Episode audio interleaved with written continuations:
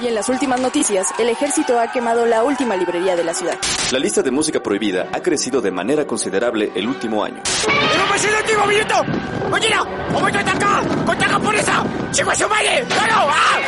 ¡Seguimos informando para Freak News!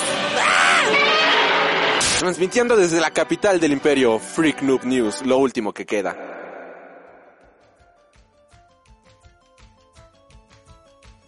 Y bienvenidos a Freak Noob News Podcast, su podcast de cultura nerd. Yo soy Alri, los saludo como cada semana aquí resistiendo desde la eh, Freak Cave. Y en esta ocasión, de nueva cuenta, no nos encontramos solos, sino que vía telefónica nos acompaña el buen Mike Maca. Joven Mike, ¿cómo te encuentras el día de hoy?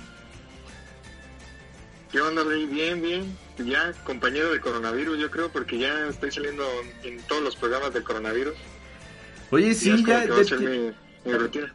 ya ¿Eh? tiene rato, ¿no? Que, que, que vienes aquí saliendo, que nos invades, que estás este en el programa, lo cual está bastante chido porque al menos pues hacer el programa luego de uno solo pues está como medio aburrido, pero al menos así en compañía pues es como una buena charla entre compañeros y ahora que no podemos este hablar así realmente tanto con otra persona, o sea, salir de tu casa y platicar, pues es desde mi punto de vista es genial poder platicar así entre amigos, entre cuates, una o dos veces por semana. Creo yo que está chido, como diría el buen Luisito.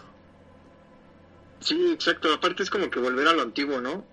Porque yo siento que como que ya se había perdido esa cultura de hablar por teléfono, o en este caso, por ejemplo, pues llamadas por internet y eso, que viene siendo lo mismo. Pero ya como que ya todos nos acostumbramos al Messenger, al WhatsApp, e incluso hasta ya como que a las personas luego les da miedo contestar el teléfono. Bueno, no sé si te has dado cuenta de eso. A mí, por ejemplo, me pasaba mucho, como que ya no estaba acostumbrado a hablar por teléfono y de repente me llamaban y así como de, ¿what? Y pues este, y digo, ahorita pues actualmente pues en mi trabajo pues diario tengo que hablar por teléfono, ¿no? Y hablo mucho por teléfono.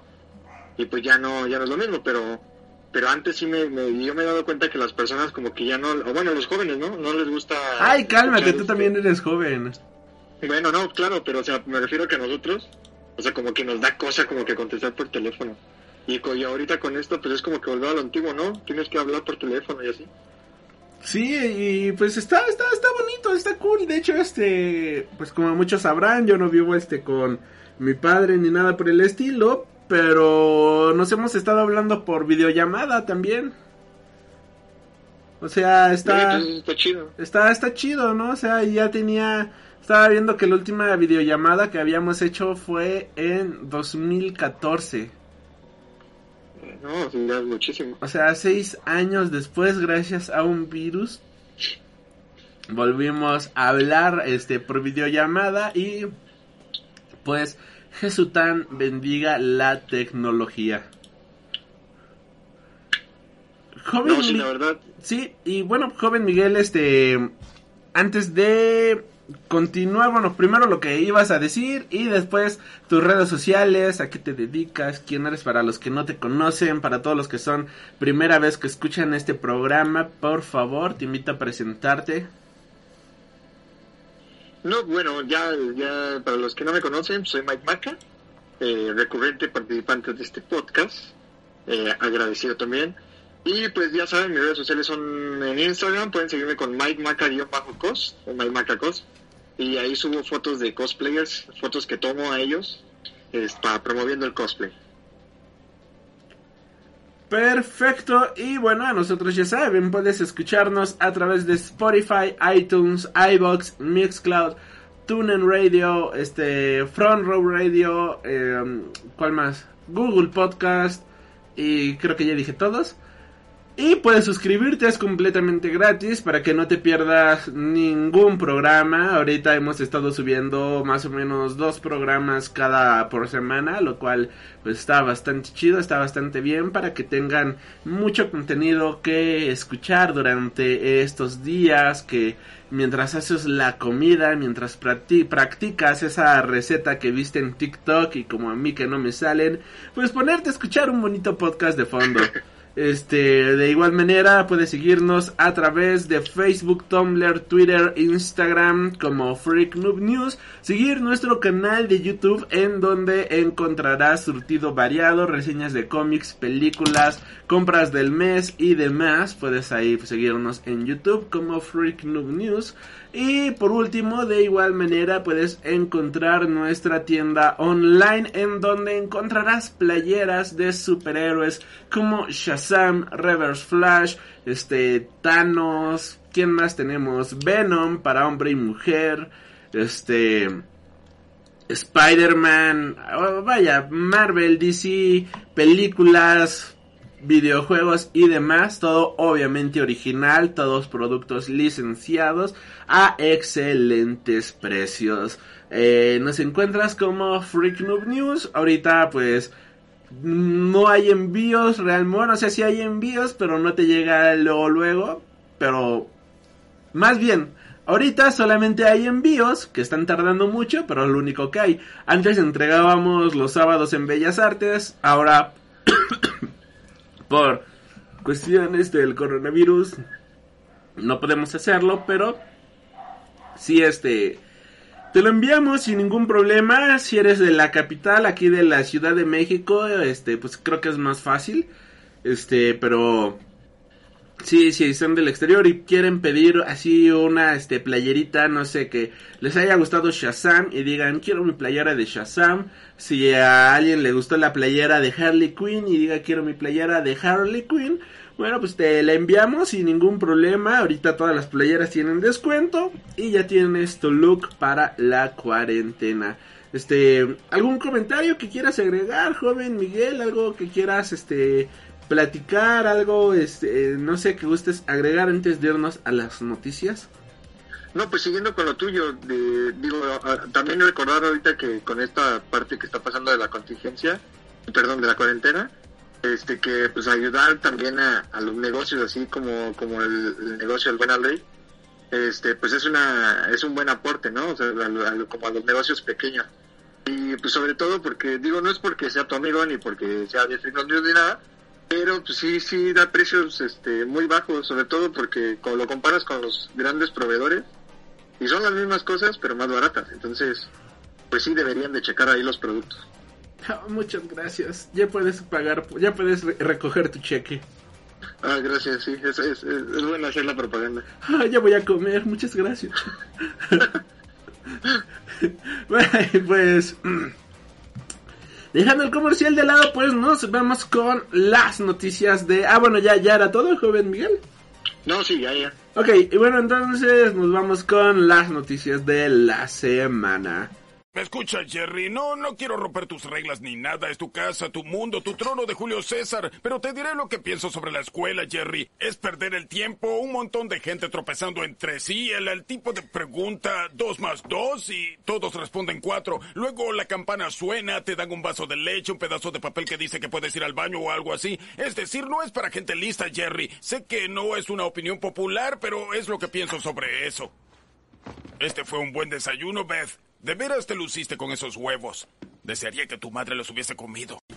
Y esta semana, pues tristemente tenemos que volver a iniciar con las malas noticias. Y es que ha habido una serie de fallecimientos bastante... Pues bastante grandes esta semana. Y en esta ocasión, pues falleció Juan Jiménez ilustrador de La Casta de los Metabarones, pero también podrán recordarlo en ilustraciones que hizo para Batman, para Star Wars, sobre todo para la saga de, de Darth Vader. Si seguían estos cómics, pues pues tristemente se nos ha ido uno de sus ilustradores. El dibujante argentino falleció a los 76 años de edad a causa de complicaciones por el coronavirus y Juan Jiménez era dibujante e ilustrador de obras como Estrella Negra, Cuestión de Tiempo, La Casta de los Metabarones, de igual manera este ha trabajado, bueno, hizo portadas para Star Wars, para Darth Vader, para Batman, entre varios más. Trabajó junto con Jodorowsky en la historia de los metabarones, que es su obra más reconocida, la cual fue publicado entre 1992 y 2003. De igual manera, él estuvo trabajando en diferentes portadas para la revista Heavy Metal en inglés y era un ilustrador clásico de la revista de ciencia ficción. También hizo el diseño del segmento Harry Canyon, el cual se basó en la antología de cómics británicos de el mismo nombre, la cual si te soy honesto no ubico, pero bueno, o sea, era una eminencia este señor, o sea, creo que si coleccionas cómics, si tienes dos, tres años leyendo cómics, debes de tener a fuerza una portada de este, de este señor en tu eh, en, tu colección, vaya, o sea, hacía tanto mainstream como ciencia ficción, como cómics muy independientes. Era, la verdad, uno de mis ilustradores favoritos de heavy metal. De hecho, había portadas que yo compraba directamente ahí al buen Yarena en la mole, que él había hecho porque su arte, sus ilustraciones es algo que a mí me mamaba muchísimo. Y vaya, sí, como artista, véanlo, disfruten de su arte y no dejemos que su legado muera. Digo, no, no creo que muera, vaya, pero pues él también hizo la ilustración de varios libros, o sea, de, de ciencia ficción. Si no me equivoco, pues él también trabajó en una portada para este la saga de Ender, que es una de las sagas de ciencia ficción más grandes que existen. Y su arte me recuerda muchísimo al de H.G. Geiger. O sea, la verdad sí era un artista muy cabrón, cabroncísimo en muchos sentidos. Sí es una pérdida para el arte muy grande y pues no sé si tú lo conocías, joven Mike, o quieras agregar algo a la nota. Mm, pues, o sea, simplemente decir que qué lástima otra vez la neta esto ya parece obituario, cada semana siempre estamos este, diciendo de algún fallecimiento o algo por el estilo, pero pues bueno, digo, así es la vida, ¿no? Y, siempre tienen que pasar ese tipo de cosas, pero pues qué triste, pero lo que tú mencionabas, ¿no? Este, pues ahí queda su legado y pues simplemente pues apreciarlo, ¿no? Digo, un buen artista y, y que ojalá que no, no se olvide su legado pronto. Digo, pues eso es lo bueno de, de que se preserven ese tipo de cosas. Sí, afortunadamente sí, que no fue un artista que solamente se quedó en lo en Londres, ¿no? Sino que también se metió a lo mainstream con Star Wars, que se metió a lo mainstream con con Batman, vaya, que estuvo trabajando para Marvel, que estuvo trabajando para DC, para Star Wars en diferentes ocasiones. Creo que pues también ahí el fandom, sobre todo el de, el fandom de Star Wars, pues está muy cabrón.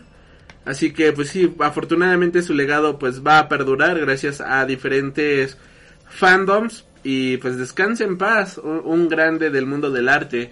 Y alguien que también falleció esta semana y que fue como la nota cabrona de la semana y es que el actor Logan Williams, actor de The Flash, falleció a la edad de 16 años.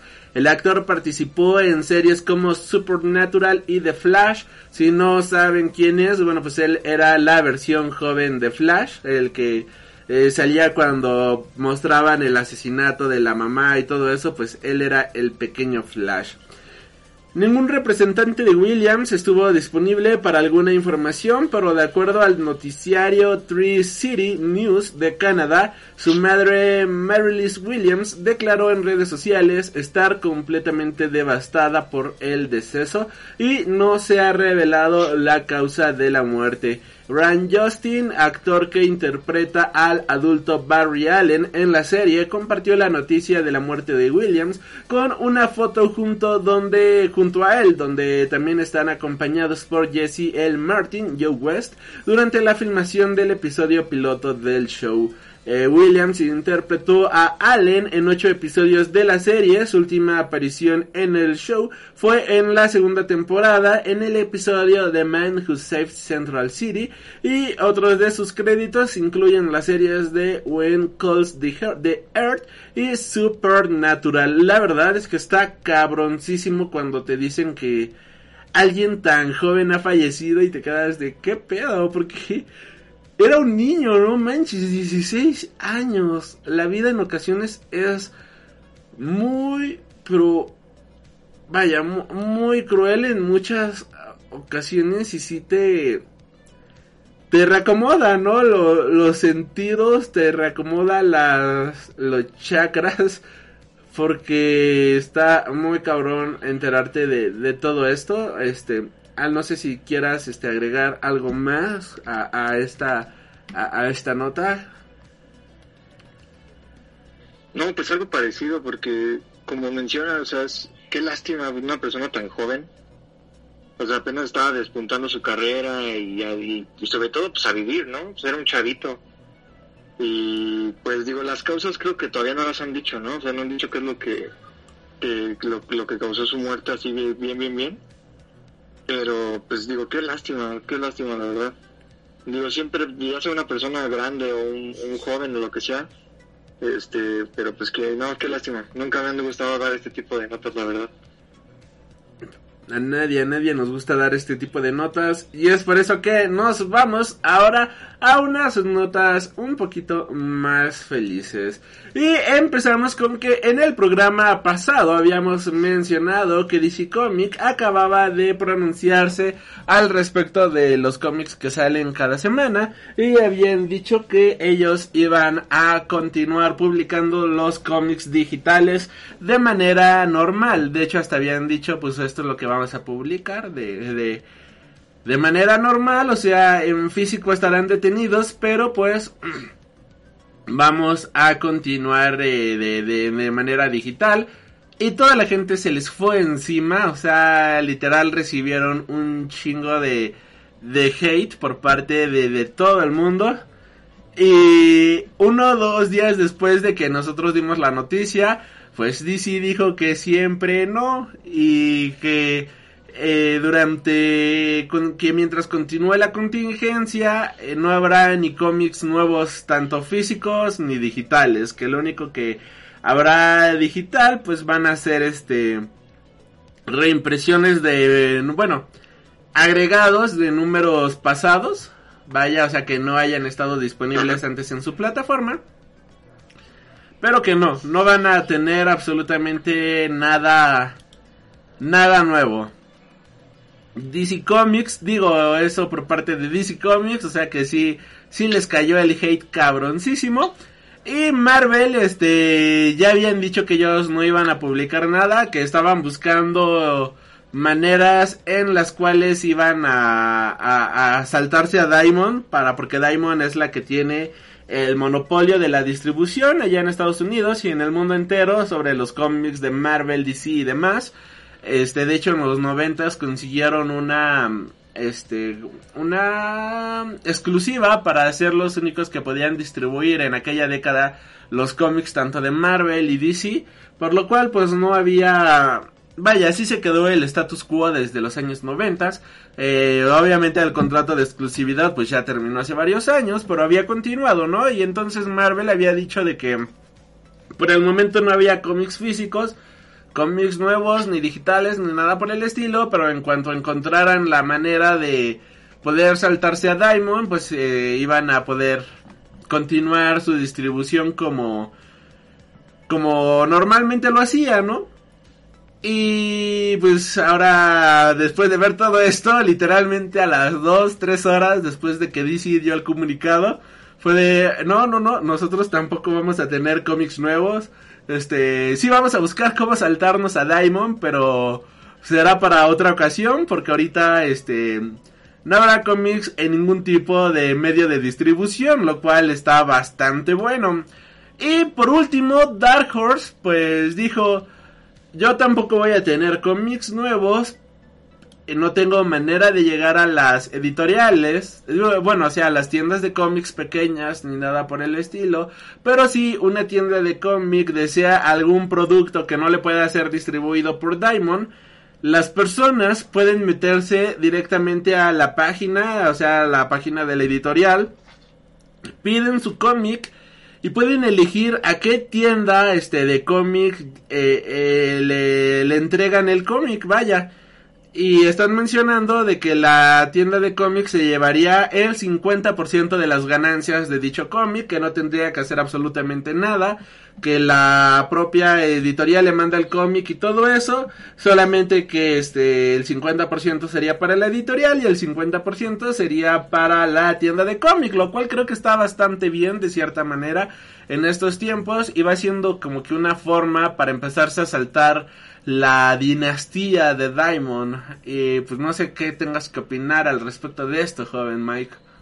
Digo, o sea, digo, es lógico, ¿no? Ahorita como están las cosas, pues sí tienen que encontrar alternativas y es también parte de lo que platicábamos en el, en el programa pasado, ¿no? De que ahorita es la oportunidad perfecta para probar diferentes formas de distribución, para probar diferentes plataformas, porque o sea, digo, más que más que la, cuarentena y todo, o sea, digo, esto pues va a seguir en, este, pues, o sea, es, es parte de lo que se viene en el futuro, ¿no? Entonces yo creo que ya buscar este otro tipo de distribuciones por, por parte de las empresas, pues yo creo que es lo mejor que pueda. Yo, insisto de que ahorita es el momento justo para, para, para todo, ¿no? Para películas, para cómics, para cualquier cosa. Este, es, es el momento justo para poder hacer como periodos de prueba, algo por el estilo. O sea, la verdad, eso está bastante bien y lo mismo que mencionó, bueno, ah no, esto no lo mencionábamos aquí en el programa, pero algo que mencionábamos afuera del programa es que podemos ver esto como vamos a detenernos y llorar esperando que la normalidad regrese o vamos este a buscar nuevas alternativas para salir adelante de esto, ¿no? Cada quien decide cómo ver esto, cada quien decide cómo cómo vamos a, a, solucionar este problema todos juntos. Y pues ya lo están haciendo las editoriales, buscando nuevas soluciones, buscando nuevas, este, pues nuevas, ¿cómo, cómo decirlo? Este, alternativas a Diamond, lo cual desde mi punto de vista está bastante chido y pues todos a salir adelante, como dice este Bárbara Regil sonríe, grita, este, que esto es tuyo, sonríe. Este, y grita y, y, y, esto es algo que nadie te puede quitar. Es tu sonrisa, sonríe. Así que ya saben, sonrían y, lean cómics. Y bueno, que se meta esa mujer? no sé, pero ah, si siguen a Bárbara Regil ella posteó un post, vaya, de, su esposo, este, donde pone, este, así duerme Bárbara Regil y era Bárbara Regil haciendo plancha. Y ay, no, no, no, esa mujer es una mamada, pero bueno, está, está, está genial, la verdad sí nos ha alegrado a muchos esta cuarentena. Y bueno, continuando con las noticias de esta semana, pues ya se ha revelado el nuevo calendario de estrenos por parte de Marvel Studios y queda de la siguiente manera. Black Widow pasa de mayo de este año al 6 de noviembre de 2020 ocupando el lugar que originalmente iba a tener la película de The Eternals. De igual manera, The Eternals pasa al 12 de febrero de 2021. Shang-Chi and the Legend of the Ten Rings pasa al 7 de mayo de 2021. Doctor Strange 2, eh, el multiverso de la locura, pasa al 5 de noviembre de 2021. Thor Love and Thunder pasa al 18 de febrero de 2022. Black Panther 2 eh, agrega su estreno para el 8 de mayo de 2022. Y Capitana Marvel 2 va a llegar el 8 de julio de 2022. Eh, por su parte, la película de Mulan va a estar llegando el 24 de julio de este 2020, tomando el lugar de Jungle Cruise, la cual aplaza su estreno hasta el 20 de junio de 2021. Adicionalmente, Indiana Jones pasa de el verano del 21 al 29 de agosto de 2022 Por otro lado, la película de fantasía infantil Artemis Fowl, Fowl perdón, pasa de el 29 de mayo a estrenarse directamente al servicio de streaming de Disney Plus. La fecha de Soul de Pixar se mantiene para el 19 de junio de este año.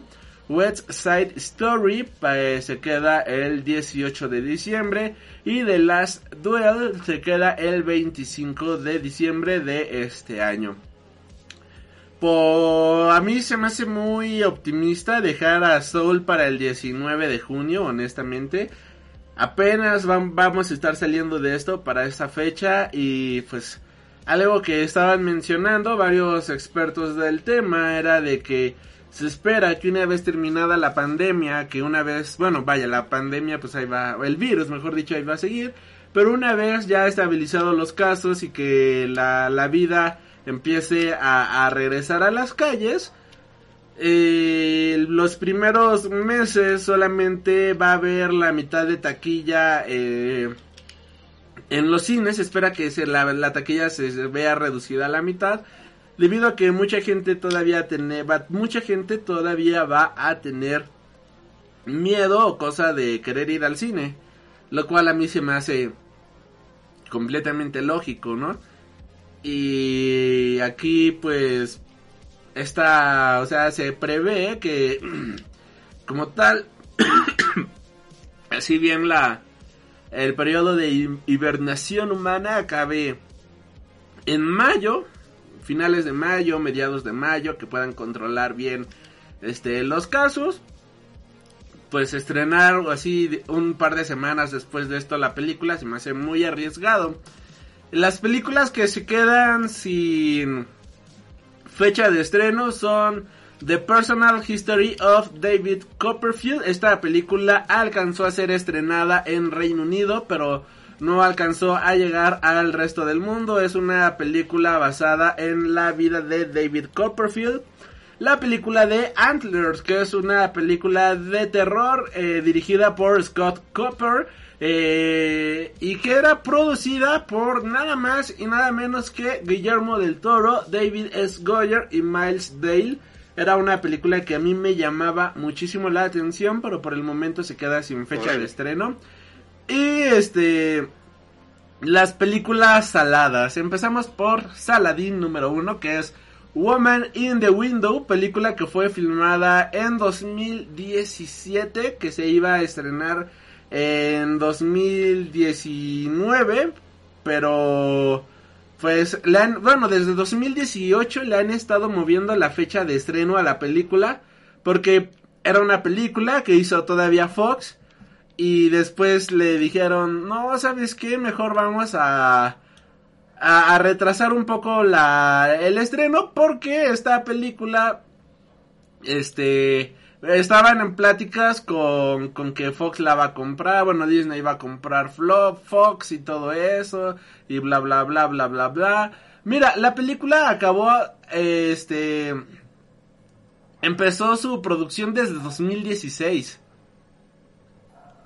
O sea, ya tiene un chingo de tiempo. Acabó de filmarse en 2018, se iba a estrenar eh, en ese mismo año, después dijeron que siempre no, después estaba pactada para estrenarse en 2019, después dijeron que siempre no, este...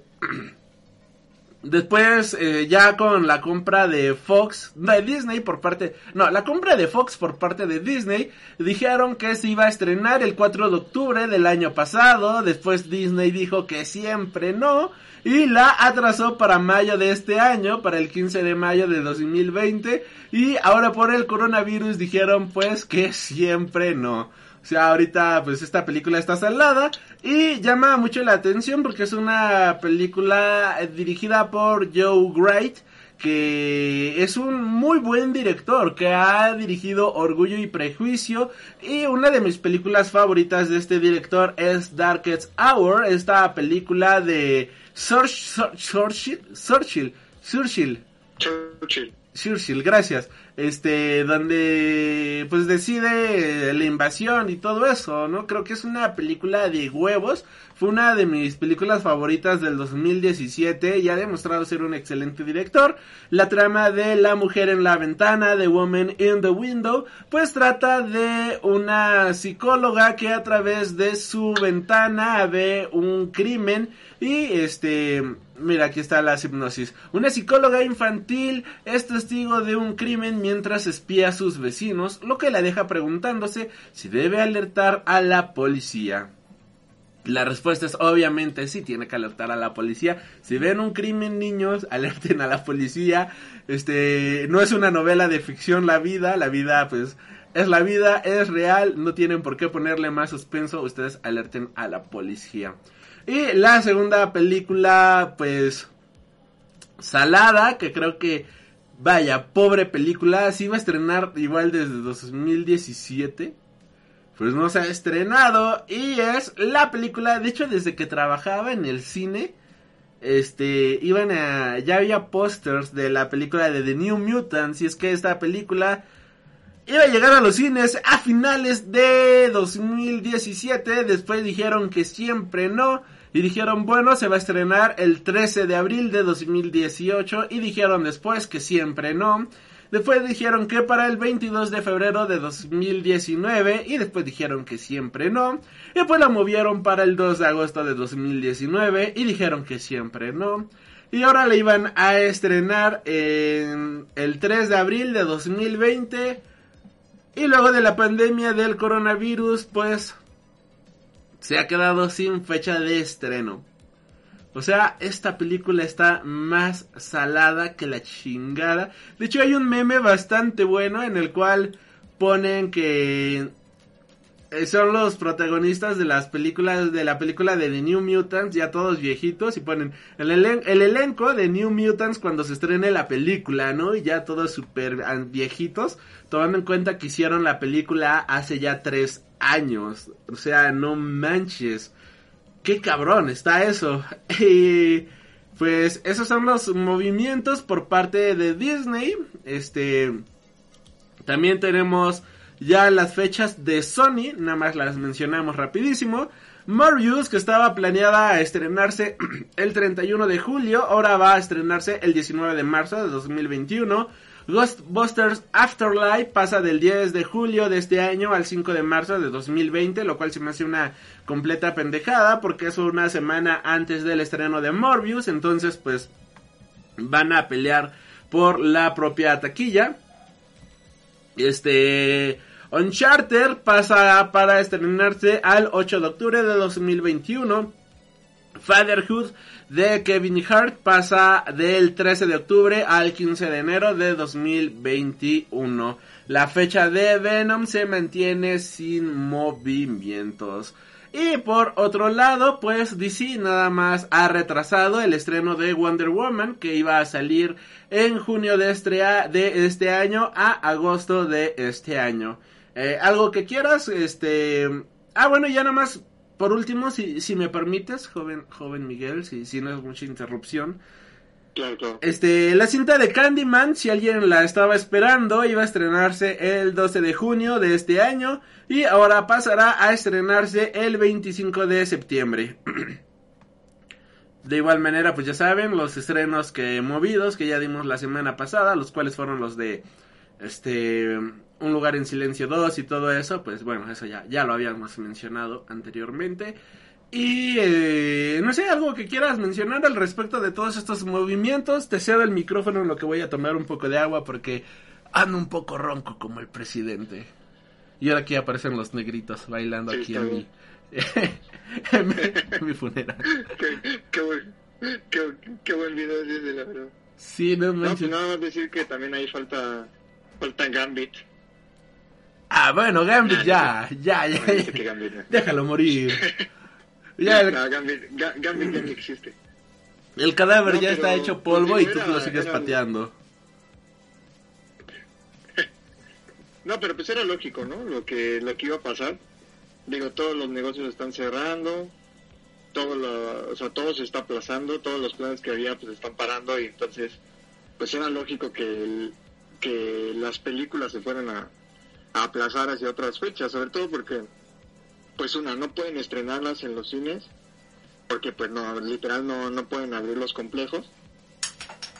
Y otra también, pues no pueden, este, no, pueden abrirlas porque, bueno, no pueden estrenarlas porque sería con un bajo índice de, de público, ¿no? Entonces, pues habría muchas pérdidas en cuanto a la taquilla. Si de por sí lo que mencionas de que cuando empiezan a estrenar, por ejemplo, esta que ponen para junio, que es la de... ay, Soul. Se me fue... Ah, sí, la de Soul. Este... Es que, que la quieren para junio, o sea, como dices, es muy arriesgado porque... Pues a lo mejor la gente no va a querer ir por, por el mismo miedo, ¿no? Y si van a ir, pues también es, eh, va a ser con una con una baja taquilla porque pues las, las medidas que se van a implementar pues van a ser precisamente para evitar otra vez la, el- este contagio, ¿no? Pero yo creo que lo hicieron más que nada porque como es, digamos, a lo mejor de las fechas que ahorita están más extensas, pero que le- la dejan como para no mover la, como para no mover el calendario, ¿no? Para decir, bueno, la dejamos aquí y en caso de que no se pueda, pues ya, la movemos más atrás, ¿no? O sea, yo creo que es como a manera de, de chicle y pega. Si es así, pues la dejamos y si no, pues ya ni modo, ¿no? La volvemos a mover. Pero pues sí, o sea, digo, obviamente, era obvio que iban a mover Black Widow, que iban a mover o sea, todo, todo el calendario de Disney y también, por ejemplo, lo de Warner. Pues digo, pues digo, no, no, no queda de otra, ¿no? Vamos a tener que aguantar un poquito más. La, la duda que yo tengo es, por ejemplo, en el caso de Marvel, que ya tenía su, su calendario como que bien establecido, ¿qué va a hacer? ¿Se va a mover ese medio año? O, por ejemplo, en el 2021 se van a estrenar, este, creo que tenían pensados que se estrenaran cuatro el año que viene, ¿no? Se van a estrenar seis, seis películas, o igual las movieron para el 2022, y así se va a seguir extendiendo. Sí, de, hecho, este... No, de, eh, yo también tenía duda al respecto de eso, pero no, o sea, como ahorita acabamos de mencionar, este, parecían muchas películas, pero no, acuérdate que varias eran series de Disney Plus, Plus, o sea, no, no todo eran películas. El próximo año iba a salir únicamente la película de Shang-Chi, iba a salir la película de Doctor Strange e iba a salir la película de Thor para noviembre. Ahorita pues lo que hicieron fue nada más este mover las películas un turno, o sea, donde cuando se iba a estrenar Eternal se va a estrenar ahora Black Widow. Cuando se iba a estrenar la película de este Shang-Chi, ahora van a estrenar es Eternals. La fecha de Doctor Strange ahora la ocupa Shang-Chi, la fecha de Thor ahora la ocupa Doctor Strange y era lo único que sabíamos del calendario y ahora ya revelaron que en 2022 pues vamos a tener la película de Thor, vamos a tener la película de Capitana Marvel y la película de Black Panther. Algo que yo me imagino es que Disney sabe que va a tener, o sea, este cambio eh, es el, el hecho de que este año solamente va a estrenar una sola película. Eh, sí le va a traer algunas pérdidas al estudio y tomemos en cuenta que un estudio no solamente se mide por las ganancias o las pérdidas que vaya a tener este en un año, ¿no? Sino que lo ven en un plazo, en toda una fase, en este caso que es la fase 4 de Marvel y demás. Y recordemos que habían anunciado la película también de Blade y otras cosillas, ¿no? Así que yo me imagino que han de haber dicho, vamos a quitar ahorita del calendario estas películas y vamos a adelantar los estrenos de las películas que este que sabemos que van a generar taquilla y quizás no puedan adelantar tanto Black Panther o no puedan adelantar tanto este Capitana Marvel, pero si nos damos cuenta 2022 van a ser puros personajes que ya conocíamos, o sea, no va a haber ningún personaje Sí, nuevo, claro. no va a haber este ninguna película número uno ni nada por el estilo, sino que ese año Marvel dijo nos vamos a lo seguro y vamos a generar taquilla y te apuesto uno y la mitad del otro a que este 2022 vaya que es el año que van a salir esas películas Marvel se va a forrar de dinero, o sea, bien cabrón, apostaron a las cartas grandes, o sea, a los tres personajes que ahorita la gente más quiere, para de esa manera, este, este año van a tener pérdidas, sí o sí, porque iban a estrenar dos películas, o sea, ya tenían el merchandising las ganancias pensadas para dos películas, ahorita en mayo la película de Black Widow y a final de año la película de Eternals, ¿no? Para cerrar el año aquí en época este navideña y demás, pues cerrar con Eternals. Ahorita pues ya no pueden agarrarse el dinero de Navidad, de hecho este yo que trabajé en el cine eh, toda esta época de noviembre, diciembre, a partir de octubre el cine se empieza a llenar muy cabrón, así como si fuera un día normal de julio, que es de vacaciones. Este, el cine se llena muy cabrón. O sea, así va muchísima gente al cine esos, esos días, ¿no? De hecho, me acuerdo que eh, había, o sea, la fila se ponía estupidísima como no tienes ni idea. O sea, había este hasta media hora esperando en la fila y hasta una hora esperando en la dulcería porque de plano se llenaba cabroncísimo y pues era una taquilla, es una taquilla importante la de la de diciembre, de hecho me acuerdo, a mí me tocó el estreno de Guardianes de la Galaxia y me tocó el estreno de de la película de Thor, hablando este de Marvel, hablando de superhéroes, también me tocó el estreno de Mujer Maravilla. Guardianes de la Galaxia y la Mujer Maravilla en cuestión de gente estuvieron muy normales, pero justamente esta película de Thor se estrenó en esta temporada de noviembre y sí se veía muchísima más gente.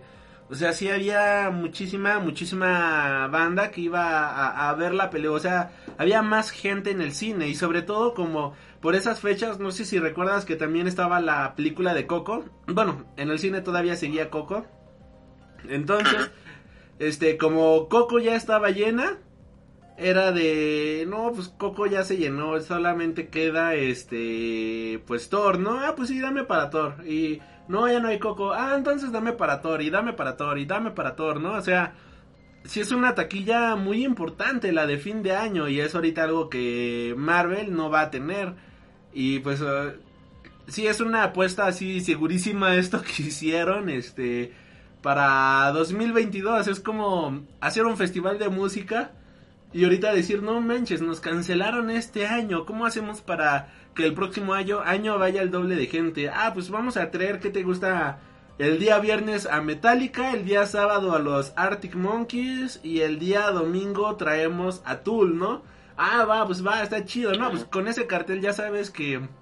O sea, no ves, no son carteles que ves normalmente en un festival, pero se están dando, porque de hecho hay un festival en una... En, no sé en qué país, pero en Europa, donde el viernes y el domingo va a tocar este Metallica. O sea, es como, Dios, qué banda jala un chingo de gente y, y nos puede salvar de, de este trancazo que tuvimos por la cancelación de este año. Ah, Metallica, genial, pongamos a Metallica en viernes y domingo. Porque sabes que es una banda que te llena así un chingo de personas. Lo mismo ahorita está haciendo Marvel. ¿Qué personajes nos llenan muy cabrón la taquilla? Black Panther y Capitana Marvel. Pues ponlos, ¿no? Y Thor pues ya es un éxito asegurado, o sea, toda la gente lo amó. Pon a estos, porque si recuerdas, Guardianes de la Galaxia 3 estaba programada para 2022. Y ahorita yo digo que Marvel dijo, ok, Guardianes nos deja dinero, pero no la misma cantidad de dinero que nos dejó Black Panther y nos dejó Capitana Marvel, así que vamos a este a dosificar la dosis porque también recordemos que este Thor iba a aparecer en la película de Guardianes de la Galaxia, así que bueno, ya van a tener su dosis de Thor en a, a, inicios de año, pues ahora vamos a este a tener su dosis de este Girl Power con Capitana Marvel y su dosis de corrección social con de lo políticamente correcto con Black Panther. Bien, ya chingamos, ¿no? Creo, creo que es una estrategia bastante buena por parte del tío Marvel, honestamente. No, sí, la verdad sí es una buena estrategia.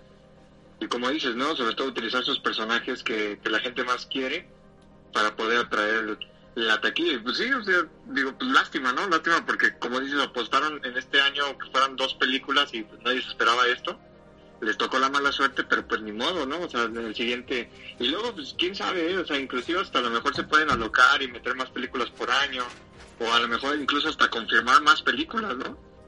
Pueden decir, no, ¿saben qué? Pues vamos a confirmar más, vamos a mover esta, bla, bla, bla. Porque digo, yo insisto, yo insisto en que todavía les falta por ahí una película que me han querido decir. Este, pero pues quién sabe. Puede, puede ser, ¿eh? Pero también toma en cuenta que, o sea, estas películas toman mucho tiempo en, en producción, vaya, o sea, puede que sí. De hecho, sí habían mencionado este Kevin Feige que para 2022 iban a tener cuatro estrenos. Este, por eso te digo que, pues, o movieron, bueno, movieron Guardianes de la Galaxia y quitaron la de Blade. Porque, este, la producción de las películas, o sea, pues no es hacer aguacate. Bueno, o sea, hasta hacer aguacate es difícil. No es hacer, este, no es hacer enchiladas. O sea, no, no Para es los tan... gringos es difícil. Sí, es- está, está, bueno, para ellos está cabrón, ¿no? Pero, ándale, imagina, o sea, está, está difícil hacer la, toda la producción y toda la postproducción de una cinta de este calibre en tan poco tiempo y ahora tomando en cuenta que todo está detenido, este, pues los estudios, los sets de filmaciones y demás, pues están ocupados, ¿no? O sea, ya ves, por ejemplo, esta, la serie de, de, la, El Señor de los Anillos, que iban a ocupar unas locaciones en, allá en Nueva Zelanda para filmar la serie, locaciones que igual se habían ocupado previamente para algunas cosas del Señor de los Anillos. Pues no sé si lo mencionamos aquí en el podcast pasado, ¿no? Pero pues le dijeron que, pues, ¿sabes que No se va a poder porque con todo este retraso, la película que ahorita se está filmando, este... Ahí, pues va, es la película de Avatar. Bueno, son las películas de Avatar, de James Cameron, ¿no? Y entonces, pues James va a seguir ocupando este espacio un buen rato, ¿no? No, este... No podemos liberar por el momento el espacio, por, a- por así decirlo, ¿no? Y entonces, pues ahora la producción, si quiere seguir adelante, se debe de buscar otro espacio de locación y demás, porque no se puede esperar para este tienen que cumplir fechas, ¿no? No no se pueden estar esperando, ay, bueno, sí, me espero que el tío Cameron acabe de filmar sus películas, total, mi serie que pase segundo plano. No, pues te buscas, ¿no? Otras cosillas y demás una vez acabado el temblor. Lo malo con Marvel Studios es que ellos tienen sus propios estudios. Y entonces, mientras esté la producción de las películas por venir, no pueden ocuparlo para las siguientes películas. O sea, no es como que eh, que digas, pues no puedo hacerlo aquí, me voy allá, porque ellos siempre han trabajado en los mismos estudios de Londres, ellos siempre han estado trabajando en los mismos estudios toda la vida. Este, podrían ocupar quizás otros estudios de Marvel, digo, de, de Disney, pero pues no sé, este, cómo, cómo funciona ahí la cosa, la verdad, este, lo, lo desconozco completamente. Y habrá, habrá, habrá que ver, ¿no? Cómo, cómo les va, este, Sí. no creo honestamente que estrenen cuatro películas para 2022, lo veo muy difícil y en general, pues, pues eso. Sí, o sea, digo, yo lo decía más que nada porque, o sea, tienes razón, o sea, es muy difícil que estrenen cuatro películas. eh, y sobre todo porque ellos siempre llevan como que un orden, un orden, ¿no? O sea, inclusive dentro de mismo Marvel respetan las fechas de Disney y saben las, las fechas en que se estrena una película para no traslaparla como con otra, ¿no? Y, pero lo que digo es que, pues, o sea, haciendo la maquinaria, o sea, Disney lo que es, o sea, yo creo que igual y pueden estar grabando dos o tres películas al mismo tiempo sin problema, ¿no? A lo mejor pueden abrir parte del, del estudio o algo por el estilo. O sea, digo, si lo que quieren es eso, porque no creo que les surja tanto así como que como que el dinero, pero sí van a tener pérdidas, eso es lo que, lo que yo pienso que va a suceder. Así es. Y bueno, pues vamos a continuar con las noticias. Ya nada más para ir terminando. Bárbara Gordon queda confirmada para la tercera temporada de Titans. Quien no conozca a Bárbara Gordon, pues es nada más y nada menos que Batgirl. Este. eh, el rumor sobre que Batgirl llegue al universo cinematográfico de DC Comics está súper fuerte también. De hecho, está. Ah, ay, la actriz que hace a Amy Adams y que hace a Nebula, ¿cómo se llama? ¿Amy Adams? Amy Adams, a Nebula. ¿O cómo, se- no, ¿quién, ¿quién es este la que hace a Ay, a esta No, no, no, Amy Adams ¿A es esta No, no, no, ella es la Amy novia de, Adams de es Lois- Superman, Lois Lane. Lois Lane. No, pero ¿cómo se llama la actriz de Nebula? Nebula interpretada por Karen Gillan. Ahí está. Este, Ah, sí, incluso han mencionado de que. Karen Gillan eh, puede ser la directora de la película de de Batgirl, lo cual pues estaría bastante interesante. Eh, de- desconozco, bueno, o sea, buscando así su biografía y demás, pues no hay como que cosas que digan, ay sí, ella lo, lo dirigió, ¿no? Pero cabe mencionar de que ella sí ha tenido trabajos de, de codirección, este, tanto en teatro como para la serie de Doctor Who, lo cual pues está, está bastante chido. Y está bastante joven, tiene 32 años, o sea, puede que... Que, que dé la sorpresa, ¿no? Como directora y no solamente sea la cara bonita de Yumanji, sino que también puede ser una directora o la otra también puede ser hasta la protagonista, ¿no? De la propia película. Digo, ella es pelirroja. Bárbara Gordon es pelirroja, estaría cool ver este cómo, cómo se enlaza con el personaje y pues este eh, no, no, no, no, no ha dirigido nada así de manera así ella solita, pero pues podría dar la sorpresa, ¿no? Que creo que eso siempre es interesante.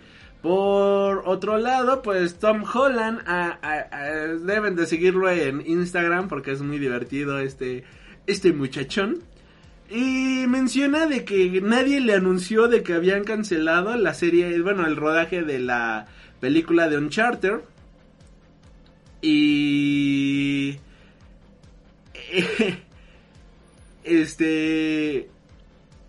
Tom Holland se enteró gracias a, a Justin Bieber que la película se iba a, a- se cancelaba el rodaje, ¿no? Y esto es como, ¿what? ¿Cómo? Este la, la mencionan que Sony dio este por suspendida las filmaciones.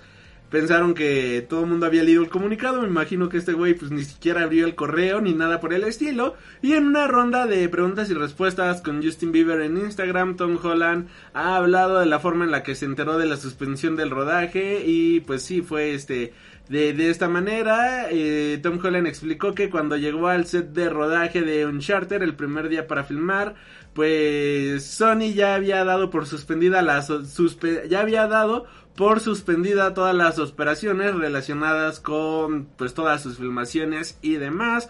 Este, él llegó, pues no supo qué hacer, fue de qué chingados, pues qué, qué onda, ¿no? Este, obviamente hubo un comunicado, pero pues este mono ni siquiera lo leyó ni nada por el estilo, o sea, este, se pasó de pendejo. Y Es Tom Holland, ¿qué esperabas? Sí, no mames, o sea, y lo peor de todo es que fue hasta, hasta allá, o sea, no mames. Y ya por último, pues tenemos que, tenemos que Hideo Kojima quiere desarrollar un juego de terror revolucionario, este, pero que no tomaría el mismo estilo que PT. Si hay un desarrollador con grandes y locas ideas al mismo tiempo, pues damas y caballeros, eso es Hideo Kojima. Y pues Dead Stranding es algo que ha demostrado el hecho de que él sabe cómo manejar este el mundo de los videojuegos. Todos recordamos el atractivo de PT o Silent Hills, un título de terror para PlayStation 4 que prometía resucitar la mítica saga de Konami junto al director de cine Guillermo del Toro. Y bueno, pues tristemente este proyecto de Silent Hill solamente se quedó en un demo que pocos son los afortunados de haberlo jugado. Y ha mencionado de que Hideo Kojima quiere regresar al género del terror, como si alguna vez hubiera ido del género de terror, con un juego de terror revolucionario completamente alejado a lo que había experimentado con la saga de PT y presentar una, un nuevo enfoque a, al género del terror en el mundo de los videojuegos. Así que está, está interesante, habrá que seguirle la nota, que, qué diablos quiere decir con, ¿Qué diablos quiere decir con esto? Y ya nada más para cerrar con las noticias de esta semana, dato de trivia, pues Marvel ha compartido la hoja de arte original más antigua que conservan y se trata nada más y nada menos que eh, la página número 39 y así. Del número 1 de El Submarinero número 1 presentado en Marvel Comics número 1 publicado en agosto de 1939. La hoja pues todavía contiene, ah no es la hoja 12, una disculpa.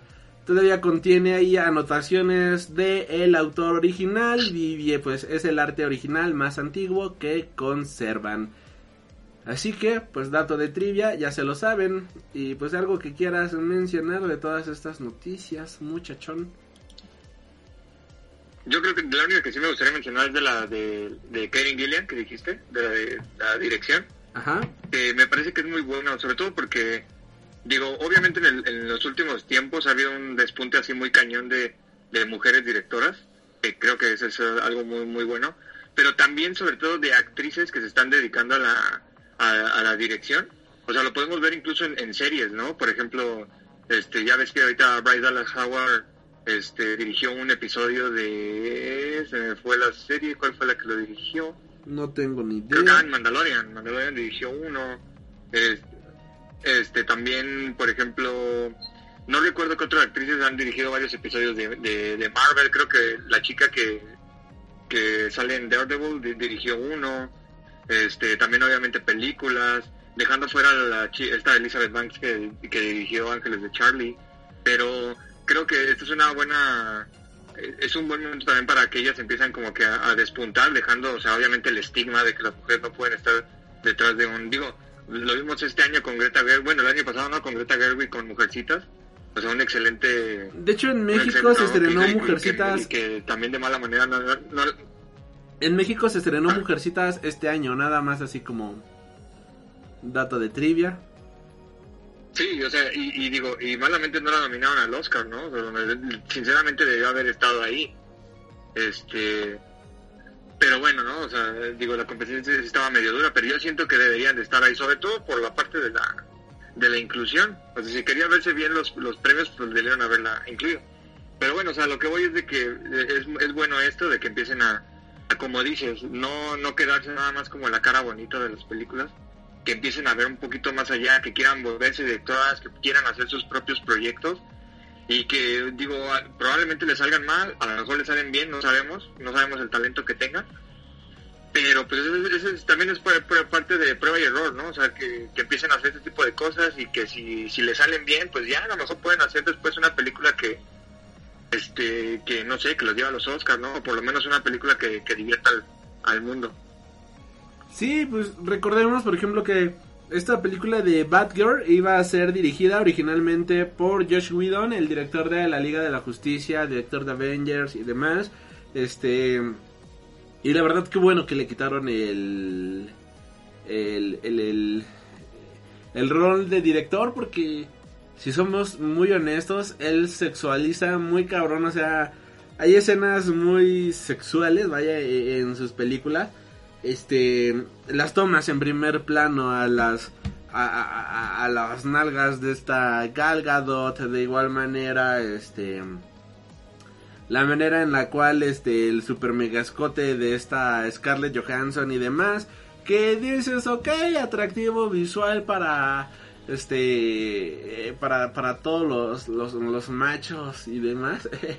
Pero en general no es bueno contando una historia este con un personaje femenino. Y las películas de superhéroes protagonizadas por mujeres Wonder Woman, Harley Quinn, incluso esta de Capitana Marvel Puede que te gusten, pueden que no te gusten, pero al menos te muestran al personaje fuerte, capaz, te muestran este al personaje así super badass, o sea, por ejemplo, esta película de la última de Harley Quinn, no recuerdo una escena en donde le hayan hecho este enfoque, no sé, a su trasero, al escote o algo por el estilo. Este, no sé si tú recuerdas una escena de ese tipo. No, claro que no. Pero pues es que aquí influye también mucho lo que lo que tú dices, ¿no? O sea, yo no creo, no creo que una mujer se atreva a sexualizar de esa manera a otras mujeres, ¿no? O sea, por eso es importante lo que tú dices de que qué bueno que le quitaron esa parte a, a Josh Whedon y, pues, y quieren poner a una mujer de, de directora porque pues una mujer siempre va a ver por las mujeres, ¿no? Se va a sentir identificada con ellas y obviamente no, no va a querer hacer algo que a ella misma le ofendería. Mientras que nosotros los hombres, pues a lo mejor no lo vemos de la misma manera, ¿no? Quizás no lo hacemos con mala intención, pero por lo mismo de que no, como no somos nosotros, pues no nos importa sexualizar así de, a, a, las mujeres y entonces pues una mujer no lo va a hacer. Y es que... Entonces yo creo que ese es el caso que pasó con, con Harley Quinn, inclusive, o sea, la visión también de psicológica, ¿no? Del personaje. No es lo mismo que un, hombre escriba, un hombre di, dirija un personaje de una mujer, a que una mujer lo haga, porque realmente lo, es lo que lo vive, ¿no? Inclusive al revés, ¿no? Una mujer yo creo que difícilmente podrá entender lo que, lo que vive un hombre, aunque digan que somos estúpidos, pero, o sea, pero es, es muy complicado que alguien entienda algo de, de del género opuesto. Y, y que estás, es que, digamos que, como yo lo veo, la parte de la sexualización se quedó en una dirección de la vieja escuela. O sea, Josh Whedon viene dirigiendo desde eh, inicios de los 2000 y digamos que es un director que no se ha sabido este adaptar a los nuevos tiempos. No sigue cometiendo los mismos errores y clichés de aquellos años. Eh, es un director que no ha sabido evolucionar de buena manera y eso es triste porque siento que tiene mucho potencial, ¿no? Y la primera de Avengers le salió de churro, pero siempre lo menciono. Creo que es la película de Avengers que menos me gusta, la primera. Tiene escenas bastante buenas, pero pues ah, como que ya le pesan los años, también muy cabrona la película, ¿no? Y por ejemplo, algo que este, tú dices, por ejemplo, que es más difícil que un hombre o una mujer pueda dirigir a un personaje del sexo opuesto. Puede que sea más complicado, pero no es imposible. Por ejemplo, los cómics, este, de, ay, es que olvidé el nombre de este escritor, pero bueno, vayamos al otro ejemplo que había pensado. Este, la historia de Mad Max Furiosa. En ningún momento se sexualiza a Furiosa en ningún momento de la película. Lo que ves es un personaje fuerte, imponente, super cabrón en todo sentido. Y es dirigido por un hombre, ¿no? Y, por ejemplo, la película de Harley Quinn, la película de Wonder Woman, son personajes que inspiran. De hecho, ayer veía la película de Wonder Woman. Y este... Igual es un personaje así súper inspirador, ¿no? O sea, lo ves y a mí sí me, se me sigue poniendo la piel chinita en la escena de No Man's Land y yo dije, ay, a lo mejor y ya, ya pasa el efecto, ¿no? No, pero ayer que estaba viendo la película, fue de, no mames, qué escena tan más cabrona. O sea, eso está bien perro. Harley Quinn, esta película de Harley Quinn and the Birds of Prey, bueno, Birds of Prey and the Fantabulous Emancipation of One Harley Quinn. Es lo mismo, o sea, no hay sexualización, no hay nada, pero ves a un personaje super badass, super cabrón, super puta madre, o sea, te inspira bien cabrón este personaje. Y algo que, eh, que a resaltar, ¿no? De este personaje viene siendo el hecho de que, pues esta película fue dirigida por una mujer, pero el personaje de la película anterior de Suicide Squad, la misma Harley Quinn, pero dirigida por un hombre, hay como tres encuadres así a, al trasero de Harley Quinn y uno súper descarado cuando agarra la bolsa que hasta se empina y todo para recogerla, ¿no? Y es como, güey, qué pedo, ¿no? Eso está... hasta se ve vulgar, ¿no? O sea, eso está, está vulgar en muchos sentidos, ¿no? Por hecho, por eso mucha gente eh, mencionaba de... Y me alegro, ¿no? Que sea la emancipación de Harley Quinn, porque en la película pasada sí se estaba dando un pésimo ejemplo de lo que representaba el personaje. Este... Eh, y es este... Y está triste, ¿no? Porque muchas niñas como salían así de, ah, yo quiero, yo cuando sea grande quiero ser como Harley Quinn, ¿no? Este, soy una super, no sé, o sea, soy perra como Harley Quinn, cosas por el estilo, ¿no? Y acá, ¿cuál fue el sentido de toda la película de Harley Quinn and the Birds of Prey? Pues vino siendo todo mundo piensa que el señor Jay es a la persona a la que tienen que temer, pero lo que no saben es que a la que tienen que tenerle miedo es a mí y te voy a demostrar por qué, ¿no? Y hasta la película acaba en de... Si piensas que todavía te puedes meter conmigo, vamos, te reto. Y es como, ok, sí, o sea, es un mensaje fuerte, ¿no? O sea, te cambia la perspectiva de yo soy una perra mala yo soy una perra empoderada, vaya. De hecho, hasta hay una canción en la película que se llama Beach Boss. Que dice, soy una perra, pero también soy la jefa de todo aquí, ¿no? Y es como el sentido de la película, ¿no? Ok, no le quitaron el lado...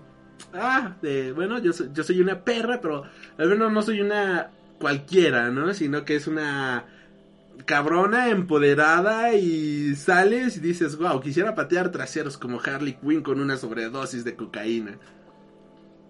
No sé si te, a ti te pasó lo mismo. Ah, ya me acordé. No. Este, los cómics de Wonder Woman escritos por Greg Ruca, que pues es un hombre y demás, ha escrito uno de los mejores roles de Wonder Woman en la historia. Vaya, me, me encantó su rol.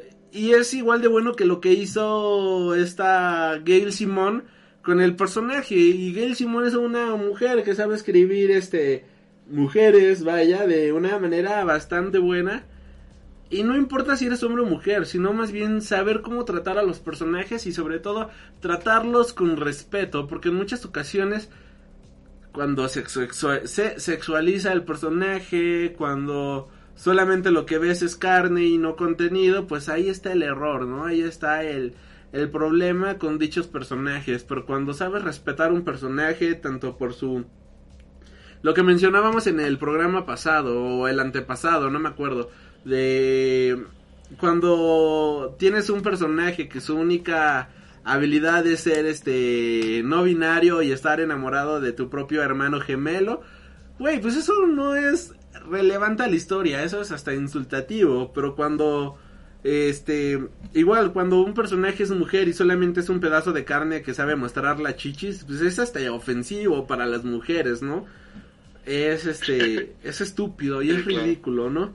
Este, pero cuando el personaje es poderoso, cuando el personaje tiene fuerza, cuando el personaje tiene carisma, pues dices, güey, está cabrón, ¿no? De hecho, este, algo que, este, ah, bueno, eso, no, bueno, no, no, no, no, no, porque es spoiler y es muy reciente. A ver, algo que, bueno, en general es eso.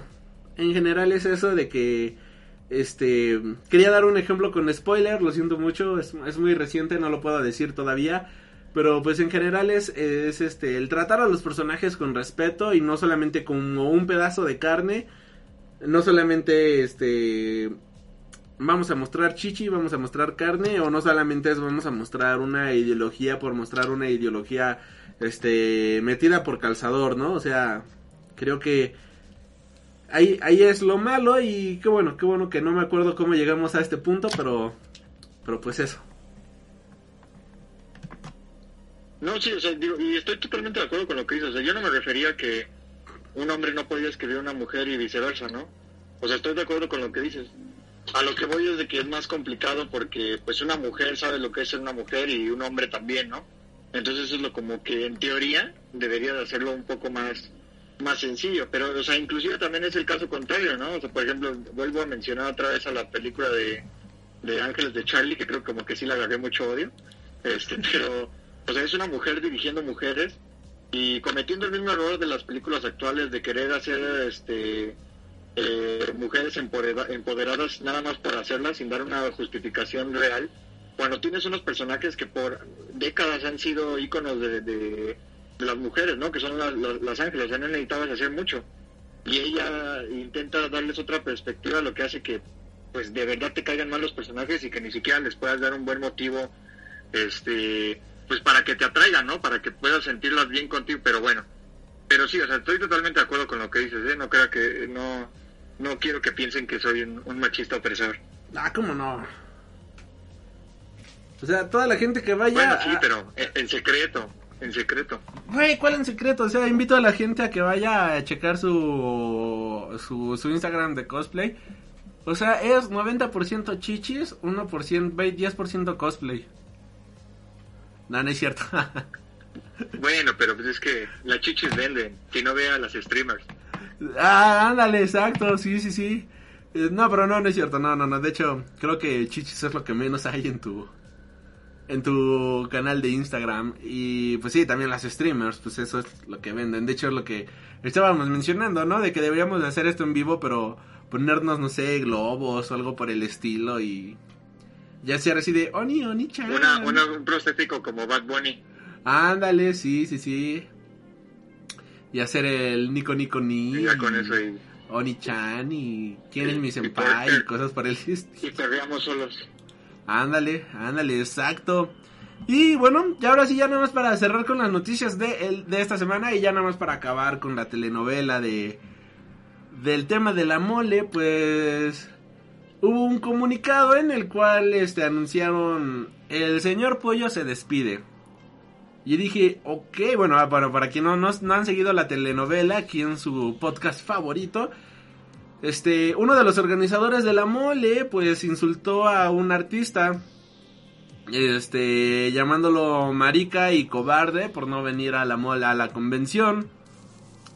Este, después él pidió disculpas diciendo que no quería llamarlo gay, sino que solamente le quería llamar cobarde.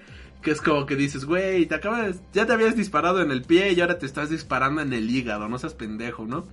Este, las peores disculpas que van a ver en su vida. Y varios otros artistas se enojaron con él. Andy Granov, que también era invitado de la mole, pues es muy amigo de este Mark Brooks, que era la persona afectada en este caso. Y pues el director de la mole le dijo, bueno, y pues ¿A ti en qué te afecta, no? ¿Tú, ¿Tú qué te metes? Si este no es tu problema, lo cual pues todavía termina por calentar más los ánimos aquí, ¿no? O sea, la caga, le embarra, a le da chorrillo y se baña en ese chorrillo este pendejo, pero bueno. Eh, salió pidiendo una, un comunicado diciendo pues que yo dije, ah, wow, o sea, lo que habíamos mencionado, ¿no? De que, ok, la mole ha avanzado mucho con este güey, pero pues debería de de decir, ¿saben qué? Nos deslindamos de esta persona. Y no sé si viste ese video, joven Miguel, fue un en vivo que hicieron. Este, lo había anunciado, de hecho yo pensé que era un April Fool, pero de hecho me voy a enterar contigo, ¿eh? Porque no, no, no, no supe cuál fue el resultado. Ah, ¿por qué no? ¿Por qué nunca los ves? Me gustaría debatir así chido contigo, pero bueno. Este, el punto fue de lo siguiente. El señor Pollo no se va. eh, solamente van a cambiar el formato del personaje. Ya él no va a dar este live streams así como ah, lo hacía lo solían hacer. Solamente van a hacer cosas anunciados oficiales y se acabó. Él ya no va a dar opiniones ni nada por el estilo. Él va a seguir trabajando en la convención. Y este lo peor de todo viene siendo el hecho de que él mencionó este de que lo que sucedió él dice que fue un ataque a la convención por personas malintencionadas que solamente querían este que la convención fracasara que cómo era posible que alguien le haya pasado el video al señor Brooks doble- subtitulado y todo solamente que para que el señor Brooks se enojara que lo único que quería que lo único que querían era hacer quedar mal a, a la convención, que era gente que no quería que hubiera invitados a la mole, ya que esto afectaba a todos y que qué mala onda que le hayan pasado el video, o sea, como diciendo, no fue mi culpa, fue culpa de quien lo pasó. Y acabó diciendo una frase que yo dije, chinga tu madre, espero que más de la mitad de tus invitados te cancelen. Que dijo, y si no me creen, ahí está el en vivo, de verdad, ahí está el en vivo y yo quería que tú también lo hubieras visto para, para saber qué opinabas al respecto de esto. Y palabras más, palabras menos, mencionó que actualmente debido al coronavirus, pues este muchas convenciones a lo largo del mundo se habían cancelado, que actualmente los artistas trabajan este eh, tienen que no solamente trabajar del mundo del cómic, sino que también asistir a convenciones si querían este seguir viviendo bien, por decirlo de cierta manera, si querían tener un nivel de ingresos aceptable, vaya. Y decían no, que no sé, los artistas van a seguir viniendo porque no se podían dar el lujo de rechazar una convención debido a que es lo que les da de comer. Palabras más, palabras menos. Y yo dije, ¿qué? De hecho lo repetí tres veces. Y una vez lo repetí con mi madre así para, oye, este, yo le dije, a ver, gorda, bueno, madre, este, ¿qué, ¿tú qué entendiste con esto? Y fue de, no, pues que no le pueden cancelar porque sin él no come, ¿no? Y es de, sí, yo también entendí exactamente lo mismo. Y es como, qué pinche ego tan grande tiene este señor, ¿no? Este... Obviamente los artistas, sí, van a las convenciones, es un apoyo extra, pero no comen de las convenciones, este al 100%, vaya, así es un apoyo, pero pues no al 100%. Y pues sí, fue como, ok, yo, yo esperaba unas disculpas, pero al parecer ya se disparó en un pie, ya se disparó en el otro, y ahorita pues ya se está a punto, ya se está mochando ambas manos también, ¿no? Porque, ¿por qué no, no? No sé tú qué opinas al respecto, joven Mike. Es que, o sea, volvemos a lo mismo que platicábamos antes, o sea, y lo bien lo mencionaste ahorita. Es tanta su ego, es tanto su soberbia, que, que, o sea, insiste en lo mismo, ¿no? O sea, digo, disculpen por la palabra, pero si ya la cagaste, ¿para qué la embarras? Porque, o sea, realmente digo, yo, o sea, yo sabía que no iba a renunciar, o sea, yo lo sabía por su, por su, por eso digo que yo pensaba que era un April Fool, o sea, que iban acá a sacar una obra, y una una broma y de repente llegan a decir, ah, no es cierto, o algo así. Pero no, o sea, ni siquiera eso, ¿no? O sea, lo que dijo fue que, que se iba a quedar y demás. Eh, pero, o sea, te digo, insisto, él, él, él, se encarga de toda la parte del networking en su en, la empresa y, y él tiene una convención, es la cara de la convención, es quien se encarga de hacer los contactos. Yo no entiendo por qué sigue estando ahí y sobre todo los que son los dueños de la convención este, viendo todo lo que pasó, pues, o sea, no sé cómo, cómo rayos este, lo, siguen dejando ahí. Eh, pues voy a, voy a seguir con mi comentario de la, de la vez anterior. O sea, yo sinceramente yo no creo que afecte mucho. Porque, pues al final, los, o sea, digo, pues la, gente luego tiene la memoria muy corta. Y pues el público, quizás el objetivo que tienen ahorita ya no son tanto el, el gremio como nosotros, ¿no? Sino a lo mejor ya tienen otro target, ¿no? Por eso ya, ya ya tienen la parte del, del ¿cómo se llama? Del Media Ali, ¿no? El Media Ali para youtubers, este... Ajá, para youtubers y cosas por el estilo. El Artist Ali, que viene siendo el, el de actores, el, el Artist Ali, pero de autores de cómics, este, el Gaming Ali, que es este, el pabellón de videojuegos. Sí. Sí, exacto. O sea, entonces, entonces, pues yo no sé, por ejemplo, si, si o sea, digo, a lo mejor, digo, poner un ejemplo, ¿no? seguramente a lo mejor los, todos los artistas del cómic, pues sí se van a poner como que en, de la camiseta, ¿no? De apoyar este a, aquí por lo que pasó. Pero pues no sé, o sea, si, no sé si este año trajeron a Dot Laundry, a lo mejor que el siguiente año traigan a, un ejemplo, ¿no? A este Silvestre Stallone yo no sé qué tanto a él le importaría que, haya pasado este esto. Mientras a él le paguen, a lo mejor va a decir, pues yo voy, ¿no? O sea, a mí no me importa, ¿no? Y quieras o no, pues ese va a ser un atractivo para la convención, para otro tipo de target que no somos nosotros. Y eso es lo que le va a beneficiar a ellos. Digo, la verdad sí que mal, o sea, es lo que platicamos esa vez, o sea, por lo menos nosotros pues ya no, ya no será como que del agrado de ir por ese tipo de circunstancias pero pues yo sinceramente no creo que les afecte mucho, o sea, siendo, siendo muy sinceros. Y qué lástima, la verdad. Aquí yo lo único que veo es que, pues, este mm, Mark Brooks era... Mm, está manejado por... Bueno, algo que me enteré, pues varios autores se manejan ya por este managers y demás. Y pues la persona que maneja a Mark Brooks, pues también maneja a artistas chonchos, ¿no? Artistas grandes este como Mac Minola y demás. Y algo que mencionaron, o sea, Mac Minola es el autor de Hellboy, nada más para que se den una idea. De Hellboy. Este acordaron con que no acudir a esta convención, ¿no? A, la Mole Comic Con, precisamente. Seguir viniendo a México, pero no a la convención, este, a la Mole Comic Con, mientras Elías esté al mando. Así que yo sí creo que va a afectar en la calidad de artistas de cómic que traigan. Sobre todo por las personas que los manejan y demás. pero te digo. Y este, y como bien menciona... digo, yo siento que lo que es la... Ajá, bueno, sigue, sigue, sigue, sigue, sigue. No, perdón, perdón. Bueno, ya nada más para acabar mi comentario y ahorita sigues tú. Este. Sí, sí, sí. Y en el apartado de cómics, siento que obviamente van a traer artistas, van a traer a varios artistas, obviamente. Y me corto un huevo si no anuncian así como gran artista algunos independientes.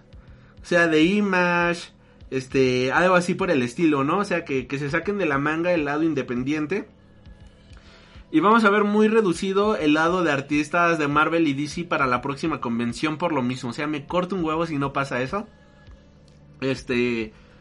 Y la apuesta de la mole es de, ok, bueno, pues ya no podemos ahorita traer artistas plus para la convención. Pero sí podemos este, traer, como tú bien dices, un Sylvester Stallone. Podemos traer... Es más, ¿qué te parece si para la apuesta de la siguiente convención que sea traer al elenco de los Expendables, ¿no? O sea, traer a Sylvester Stallone y toda su este y toda la camada de actores de antaño, o sea, de películas de acción, ¿no? O sea, que esa sea su apuesta, ¿no? Si en esta ocasión la apuesta fue traer a los actores de Smallville, pues la siguiente el siguiente año, pues qué te parece si traemos a los Expendables? ¿Qué te parece si traemos este a los actores de Supernatural, ¿no? Y que la apuesta ahora sea esa, porque pues tristemente ahora sí la cagaron, la cagaron durísimo. Ellos dicen que, que no se pueden dar el lujo, pero yo creo que a, alguien les va a pasar el video. O sea, obviamente a alguien le va a pasar el video y van a decir, ah, estos pendejos siguen en su soberbia, pues... ¿Sabes qué? Si nos podemos dar el lujo de no ir a tu convención. O sea, en Estados Unidos hay una convención prácticamente cada fin de semana. O sea, no, es como que digas, uy, me estoy perdiendo la oportunidad de ir a México, no mames. O sea, ah, bueno, pues ese mismo fin de semana que se celebra. Ah, pues la Colorado Comic Con. Oye, ¿podemos ir a la Colorado Comic Con? Ah, sí, perfecto. Bienvenido a Colorado. Genial. Compremos en Colorado, gastemos en dólares y no en pesos devaluados donde poca gente te puede comprar tu arte original. A huevo. O sea, es como la están cagando y este, pues continúa con el comentario, voy a servirme un poco de agua porque ya me acabé el café que aquí tenía. Este, te dejo aquí este tu el micrófono es todo tuyo. No, pues o sea, digo, es algo parecido a lo que tú comentas, ¿no? Este, o sea, yo insisto, mm, mm, lo que les va a afectar más es en la parte del, de los artistas, ¿no? En la parte también de, de, de los, o sea, lo que son los artistas, los escritores, este, porque ellos como siendo pues un conjunto, un gremio, pues entre todos se conocen y pues entre todos también se cuentan las cosas, ¿no? Y obviamente también como parte de, de, apoyarse unos a otros, pues van a van a querer, o sea, digo, como, forma de apoyo, pues no van a querer venir a la convención, o sea, por eso digo que yo siento que en esa parte sí se van a ver afectados, en la parte de los artistas, en la parte de los escritores. Pero sí, o sea, yo creo que su apuesta de por sí, pues es la apuesta que han venido manejando de unos años para acá Después ya irse convirtiendo más en una especie de Comic Con, ¿no? O sea, de, traer artistas de series, de traer artistas, este, actores de películas, este, los, el, el Trooper número 48 que salió y ese tipo de cosas, ¿no? Inclusive hasta artistas un poco menos convencionales como luchadores, como cositas, este, los de 31 minutos, ya te digo, ese tipo de cosas que son ahora lo que están, lo que intentan venderle al público y que siendo sinceros, siendo muy sinceros, eso vende muchísimo más que un artista de cómic, la verdad. Y, o sea, incluso los youtubers, ¿no? O sea, ¿cuánta gente no va nada más por ver a Andrés Nadie? Entonces, pues te digo, yo siento que ellos se van a empezar a mover por otros lados. Y, aunque como, o sea, yo sí, tienes mucha razón, yo creo que eso es lo que van a hacer. A lo mejor ya los pocos artistas de cómic que puedan traer, pues ya se van a volver sus sus este, invitados de honor, ¿no? Van a decir, no, trajimos a este artista independiente de tal obra, cuando quizás no son la gran cosa, pero pues ellos lo van a poner así porque es lo único que van a poder traer. Pero, o sea, yo digo, si la Popcorn va a traer, bueno, o iba, no sé, porque no sé cómo vaya a estar con toda esta cosa que está pasando, pero si la Popcorn iba a traer al artista, al chavo este de Riverdale y a Ruby Rose, Batwoman, yo creo que la mole también puede traer pues algo algo parecido, ¿no? Algo, incluso, no sé, a lo mejor un panel de Riverdale o algo por el estilo. Así es, y pues habrá que ver cómo continúa, sobre todo los contactos, ¿no? Porque si somos honestos, el mundo se mueve por contactos. Y pues creo que la Popcorn, algo que he estado pensando es que es como la amenaza fantasma, ¿no? Está ahí. Y ahorita todo el mundo la ve así como, ah, esa mamada, ¿qué? ¿No? Pero proba puede dar la sorpresa en una o dos ediciones, si la siguen haciendo, puede llegar a dar la Claro. sorpresa. Puede que nada más se quede en una convención así super X, pero ninguna convención en México empezó trayendo a protagonistas de series contemporáneas. Ni siquiera la mole ha traído este una serie con, bueno, o sea, protagonistas una serie con tanto hype. Ya lo hicieron con este Van Lander, John Lander, este, ay, ¿cómo? Van Damme, Jean-Claude Jean-Claude Van Damme, el, este, ese. Este, ya lo hicieron cuando estrenó su serie de Amazon Prime y demás. Este, que hasta aquí en México estrenaron este, los dos primeros episodios ahí con el público y después hubo una conferencia con el actor y demás. Ok, ya lo hiciste. Pero en ese entonces, hace dos, tres años, Amazon Prime pues no es lo que era actualmente, casi nadie lo tenía y pues lo siento mucho, pero el aforo yo me formé media hora antes y logré entrar. O sea, no, no, no, este, no tenía un hype demasiado grande. Y Archie y Batwoman son series contemporáneas, son series que a la gente le gustan. Ok, los boletos están bien pinches caros, están enfermamente caros. Pero es algo que a la gente le gusta y son series contemporáneas y ninguna convención ha llegado con bombo y platillo a decir yo traigo a los protagonistas de las series del momento, ¿no? O sea, el protagonista de Archie y el prota- la protagonista de Batwoman, que ahora se hizo más hype con el, la- el crossover de Crisis en Tierras Infinitas. Así que puede ser este la amenaza fantasma y habrá que ver este cómo continúa esto del mundo de las convenciones. Este, tengo fe de que en México pues las convenciones van a seguir creciendo, van a seguir existiendo y creo que vamos por buen camino, honestamente. Todavía nos falta muchísimo que recorrer para tener como una Comic Con, al menos aquí en México, ahí como la San Diego, como la New York Comic Con y demás. Este tristemente pues sí, no no hemos podido llegar a a esos niveles y ojalá, ojalá que llegue el día en el que sea México como que un destino obligado para la cultura nerd, ¿no? O sea, si Brasil ya lo logró en menos de 5 años posicionar la Experience Comic Con, que ahorita es la Comic Con más grande que se hace a nivel mundial allá en Brasil, bueno, o sea, a nivel mundial y es realizada en Brasil, creo yo que México puede realizar algo bastante bueno si se lo proponen y sobre todo si se tiene visión, ¿no? Porque si sigues culpando a los demás por tus propios errores, pues creo que no hay muy buena visión ahí. Sí, claro, la verdad. Y yo también tengo fe, o sea, tengo fe de que así se vaya, de que vaya a pasar eso, ¿no? Digo, de por sí, pues yo creo que poco a poco nos vamos acercando, ¿no? Las convenciones cada vez van creciendo y se van haciendo mejores.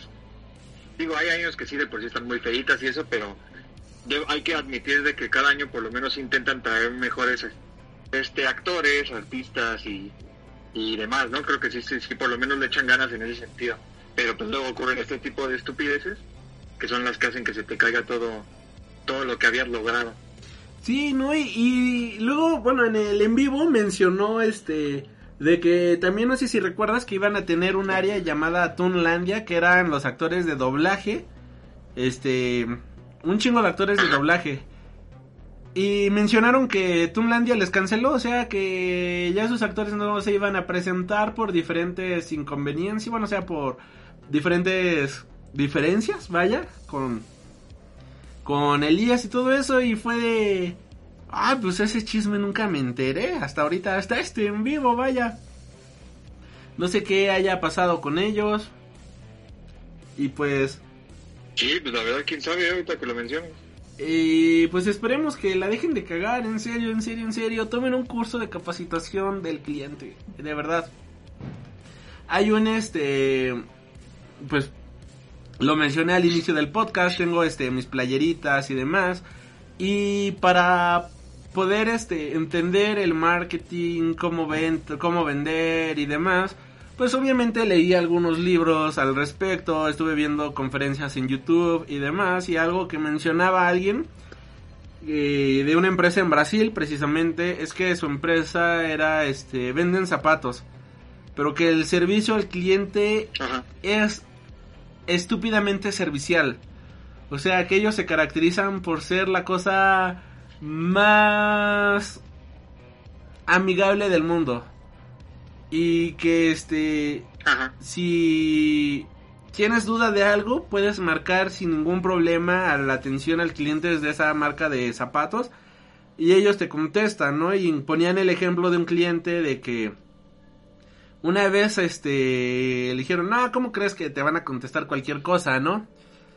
Y el director dice, "Sí, en serio, te te dicen cualquier mamada" y el ejemplo fue de que podías incluso marcar y preguntar, "Oye, este ¿Saben dónde puedo comprar pizzas en, no sé, en X lado, en Brasilia, por decirlo de cierta manera? Ah, sí, ¿en qué parte estás? Ah, pues estoy acá. A ver, permíteme tantito, ¿no? Y ya te buscaban en Google y demás qué pizzerías estaba cerca. Porque lo que querían era que el cliente estuviera lo más satisfecho posible de una manera estúpida, o sea, de una manera absurda. O sea, hacerle la plática a los clientes, hacerse sus amigos, que no lo vieran nada más como un cliente más, sino que lo vieran como su amigo y alguien en quien podían confiar y, y todas esas cosas por el estilo, ¿no? Pues labor de venta, ¿no? Labor, ajá, exacto. Y quizás ponle que este mono no llegue a ese extremo. Pero sí ser amable, o sea, Sí. cambiar esa visión de, ah, me cancelaron estos, este, maricas y qué putos los que me acusaron, porque la culpa es de ellos y no mía, ¿no? La culpa es de ellos que no quieren, este, que las convenciones en México progresen. Es como, pues no, esa no es la idea, ¿no? La idea es, vamos a, relajarnos un chingo, vamos a tranquilizarnos, vamos a, a pasarla chido y ya haz venta, ¿no? Haz labor de venta y que gracias a eso pues se ha este posicionado esta tienda de zapatos como una de las favoritas del público, o sea, de que la gente queda ahí, este, ya hasta se siente comprometida por comprar ahí, ¿no? Y creo que eso es lo que le falla a la mole. O sea, más que nada, o sea, Ajá. sí, o sea, pues más que nada digo, es como, pues también o sea, ser, pues ser un poco más humanos, ¿no? O sea, en lo que, en lo que hacen, lo que dicen, porque digo, la- o sea, la- los comentarios que hacen, digo, cada quien tiene su, su motivo, será o no será cobarde, que quizás, este, no sé por qué motivo lo habrá hecho, si sea cierto o no, pero, pues digo, es respetar la- la- las decisiones de la gente, ¿no?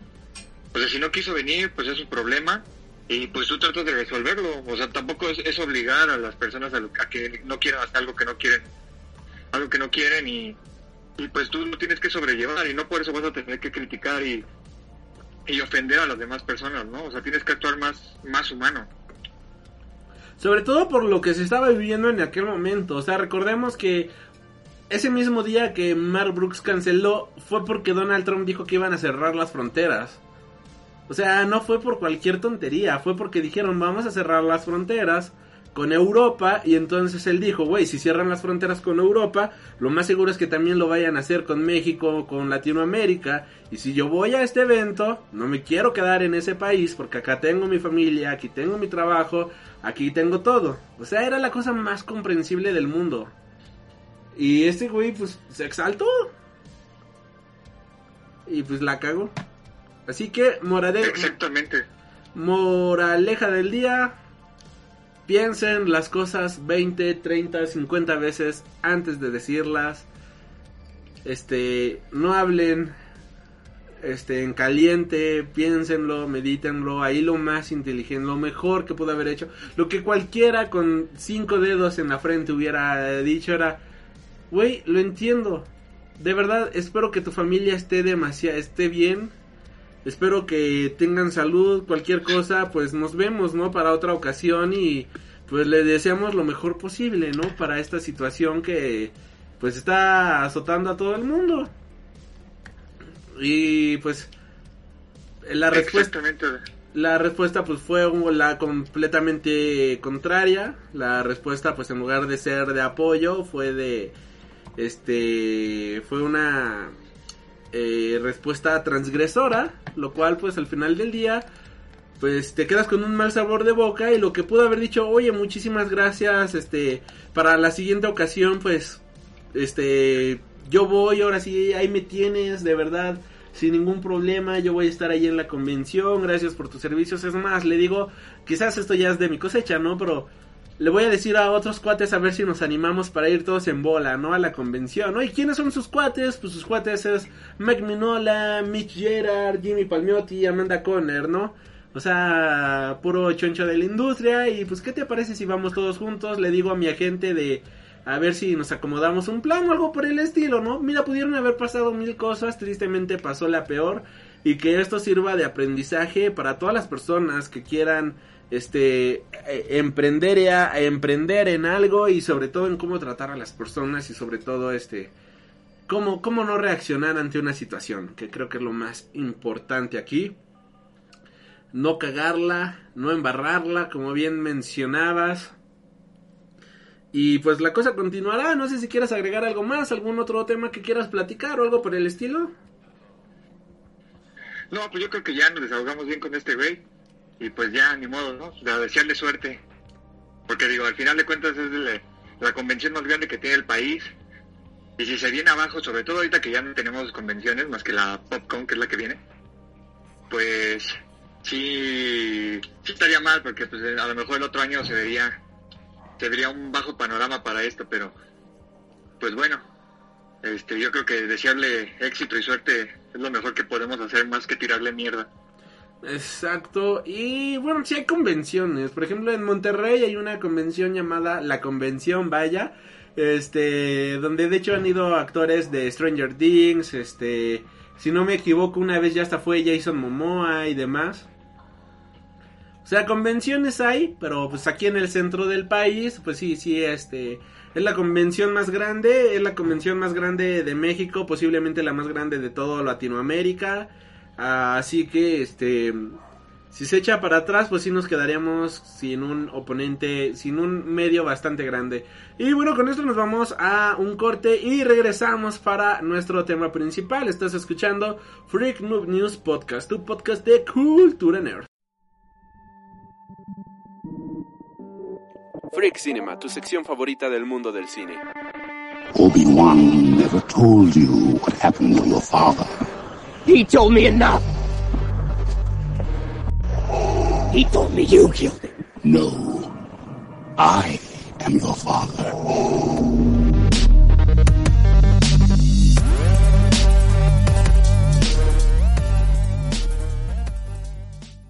Y regresamos aquí al Freak Noob News Podcast. Este, el día de hoy, como ya se habrán dado cuenta en el título, pues vamos a estar hablando de Gravity Falls. Pero nada más, antes de empezar con este el tema principal, quiero hacer una recomendación de un manga bastante rápido que de hecho tengo aquí en la mano. Se llama Tenku Shinpan Invasión en las alturas. Es un manga que está publicando Panini Comics actualmente y pues yo no tenía ni idea de su existencia. Este, hasta que, vaya, lo vi, me llamó la atención la portada porque es un güey todo ensangrentado con una carita feliz eh, de máscara. Dije, ok, esto se ve bastante creepy, esto se ve bastante intenso, pues vamos a ver de, de, qué trata, ¿no? Y pues resulta ser de que hay un mundo paralelo en donde las personas son enviadas y en este mundo paralelo no pueden pisar el suelo, se tienen que atravesar edificios a través de puentes colgantes y escapar de este asesinos que usan ahorita una disculpa por todos los cohetes que están lanzando, pues es, domingo de Ramos, así que una tradición religiosa acá y pues tristemente pues muchas personas han acudido a las iglesias, de hecho hay fotos de iglesias aquí en la Ciudad de México de un chingo de gente yendo al Domingo de Ramos y la verdad me da tristeza porque una de esas iglesias de las cuales tomaron foto queda aquí en la colonia de enfrente. De hecho, es de donde están sonando los cohetes. Y fue mucha gente, lo cual. Pues sí, está triste porque la ignorancia, la ignorancia pasa muy cabrón en este país. Pero bueno, volviendo a la recomendación, este, eh, llegan personas a este universo y pues tienen que ponerse en la a través de rascacielos tratar de escapar al edificio más alto que es donde aparentemente está la salvación para poder regresar a la tierra normal. Eh, hay un grupo de asesinos hay unas personas que ocupan unas máscaras que son máscaras blancas con la carita de smile face, o sea, con la carita sonriente. Y la verdad es que está muy interesante, o sea, como que te mantiene en suspenso todo el tiempo. Yo lo compré porque dije, ah, se ve extreme, vamos a ver qué tal está, ¿no? No manches, lo leí, lo acabé en una sentada. Y sobre todo porque el plot que te ponen es que está muy cabrón. O sea, la protagonista tiene a, a su hermano que también llegó a este planeta, bueno, a esta realidad contraria. Y le marca por teléfono celular y le dice que él está también atrapado en este mundo y que la va a ver allá, ¿no? Conforme va avanzando conoce a otros personajes y se da cuenta de que las personas que usan máscaras son personas que han este conoce a policías y demás. Pero los que más tiempo llevan en esta en este plano son los que se están volviendo locos y entonces son los ellos los que empiezan a ocupar las máscaras y empiezan a asesinar a las otras personas, mientras que los más nuevos se convierten en los sobrevivientes, ¿no? Y es como que, ¿what? ¿Qué, qué, qué está sucediendo aquí? Y está bastante entretenido, van dos números, ya leí el primero y la verdad me gustó, me entretuvo muchísimo. Este, está muy gore, honestamente, de hecho es recomendado para mayores de 18 años. Pero vaya, si les gustan este lo, la- las películas slashers, esta es una excelente eh, una excelente recomendación. Es un slasher hech- hecho manga, este con un toque de ciencia ficción bastante interesante y pues protagonistas adolescentes que tratan de huir en una realidad en donde entre más tiempo pasen, pues cada vez se van volviendo más locos. Y pues nada más como pequeño plot del primer volumen, pues este se revela de que el hermano llegó antes que ella, entonces pues ya se imaginarán lo que pasa, ¿no? Y está, está bastante chido, la verdad sí está, está muy agradable el cómic. Para esta cuarentena está bastante bien. Y ahora sí, pues ¿qué te parece si empezamos con... Bueno, esta, quería hacer esta recomendación porque pues también el programa se supone que hablábamos de cómics y mangas y demás. No hemos hablado de cómics en mucho tiempo, así que quería hacer al menos una pequeña recomendación de un manga que ahorita estoy leyendo. Estoy leyendo actualmente el número 2. Este, voy a hacer las reseñas para el canal para la próxima semana. Para el canal de YouTube, por si quieren una reseña más completa. Ahora sí, Gravity Falls. Exacto. Un verano de misterios, damas y caballeros. Esta serie que se estrenó en el año del 2012 cuenta con dos temporadas y este primera emisión fue el 15 de junio de 2012 y la última emisión fue el 15 de febrero de 2016. Debo de ser honesto, es una serie que no había terminado de ver, no había visto la segunda temporada y hasta apenas que me enteré que ya la iban a quitar de Netflix el primero de abril, dije, a la verga, tengo que verla. Y me aventé toda la segunda temporada en un día, así que traigo el hype súper grande porque es una serie hermosa en todo sentido. Es una de las mejores animaciones de la historia, punto final. Desde mi punto de vista es una gran obra de arte. Y no entiendo cómo Disney logró tal nivel de rarez en una serie tan Disney y al mismo tiempo tan original y tan única que va a fascinar tanto a jóvenes como a adultos. Este, joven Miguel, te cedo el micrófono para iniciar con el tema de hoy. Pues yo creo que el, el- gran acierto que tuvo Disney con esta con esta serie fue pues el creador, ¿no? Porque inclusive pues él como buen artista, ¿no?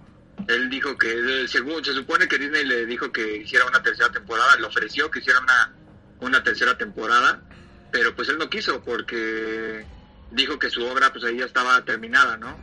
Y pues bien hecho, porque pues ya sabes que, por ejemplo, sobre todo en Hollywood se da mucho de que tienes una buena película, pues vamos a hacer la secuela, pero vamos a hacer la secuela y la secuela es una es una basofia, ¿no? Y pues ya no ya nadie no tiene ni el mismo éxito y arruina el éxito que tuvo o la genialidad que tuvo la primera película. Y aquí pues esta esta serie fue algo así, de hecho pues es muy raro, ¿no? Porque son como que dos temporadas, o sea, como que un número raro y pocos episodios y demás. Pero yo siento que es el gran acierto que dejaron, o sea, que inclusive Disney dijo, bueno, vamos a hacer lo que dice dice este güey, este no vamos a, a presionar lo que haga otra otra temporada más, vamos a dejarlo que termine bien su su su, su, obra, su, visión y pues qué buen resultado tuvo, o sea, eh, para mí eso es como que una de las de los grandes proezas que, que, que existieron aquí con Disney porque sencillamente pues nunca, casi nunca se ve eso, siempre dicen pues ya ves Frozen, salió la segunda película, este Toy Story, ya salió la, salió la tercera, o sea, siempre cuando ven extra algo quieren luego luego sacar otra otra otra temporada más, o en este caso una, una secuela más, eh, pero pero aquí pues lo, dejaron al ser al artista, ¿no? Dejaron que, que hiciera su visión. Y seguramente ese es, ese es el punto de por qué tuvo quizás no éxito porque no sé qué tanto éxito, o sea, no sé cuál es el impacto que tenga este en el mundo la serie, eso sinceramente no sé cuál es, pero por lo menos de que sí den un buen producto este como una serie, porque es infantil, pero tiene unos hay unos como matices más este adultos, que eso es lo que creo que nos gusta a todos. Este, pero pues es una serie infantil, ¿no? Entonces, este, eso es lo que también hace como que, que te guste, ¿no? O sea, es, es que también, digo, Gravity Falls viene de en esa, de esa ola de, de series, de series animadas que salieron, eh, que eran como con un contenido tipo más adulto, ¿no? Lo que fue este Hora de Aventura, eh, también salió el, ay, no recuerdo cuál, la verdad ya no, no recuerdo muy bien, no son ya de mis tiempos esas, pero recuerdo que salieron varias series, este, Steven Universe, ¿no? También, ¿no? O sea, con un contenido un poquito, que son de niños pero un poquito más adulto. Sí, de hecho, pues bueno, en aquel entonces, este, Gravity Falls viene de la camada de cuando salieron Over the Garden Wall, Uncle Sam, este, esta serie de, como bien dices, Steven Universe, Hora de Aventura, este, ay, la serie del pájaro azul y del castor, ¿cómo se llamaba? Un show más, ¿no? Ándale, un show más y este y todas estas que series infantiles, pero que le hablaban a todas las audiencias. Hablando de pues su creador Alexander Robert Hitch, mejor conocido como Alex Hirsch, nació el 18 de junio de 1985, en la actualidad ya tiene 34 años. Fue el director, dibujante, cri- escritor y creador de Gravity Falls.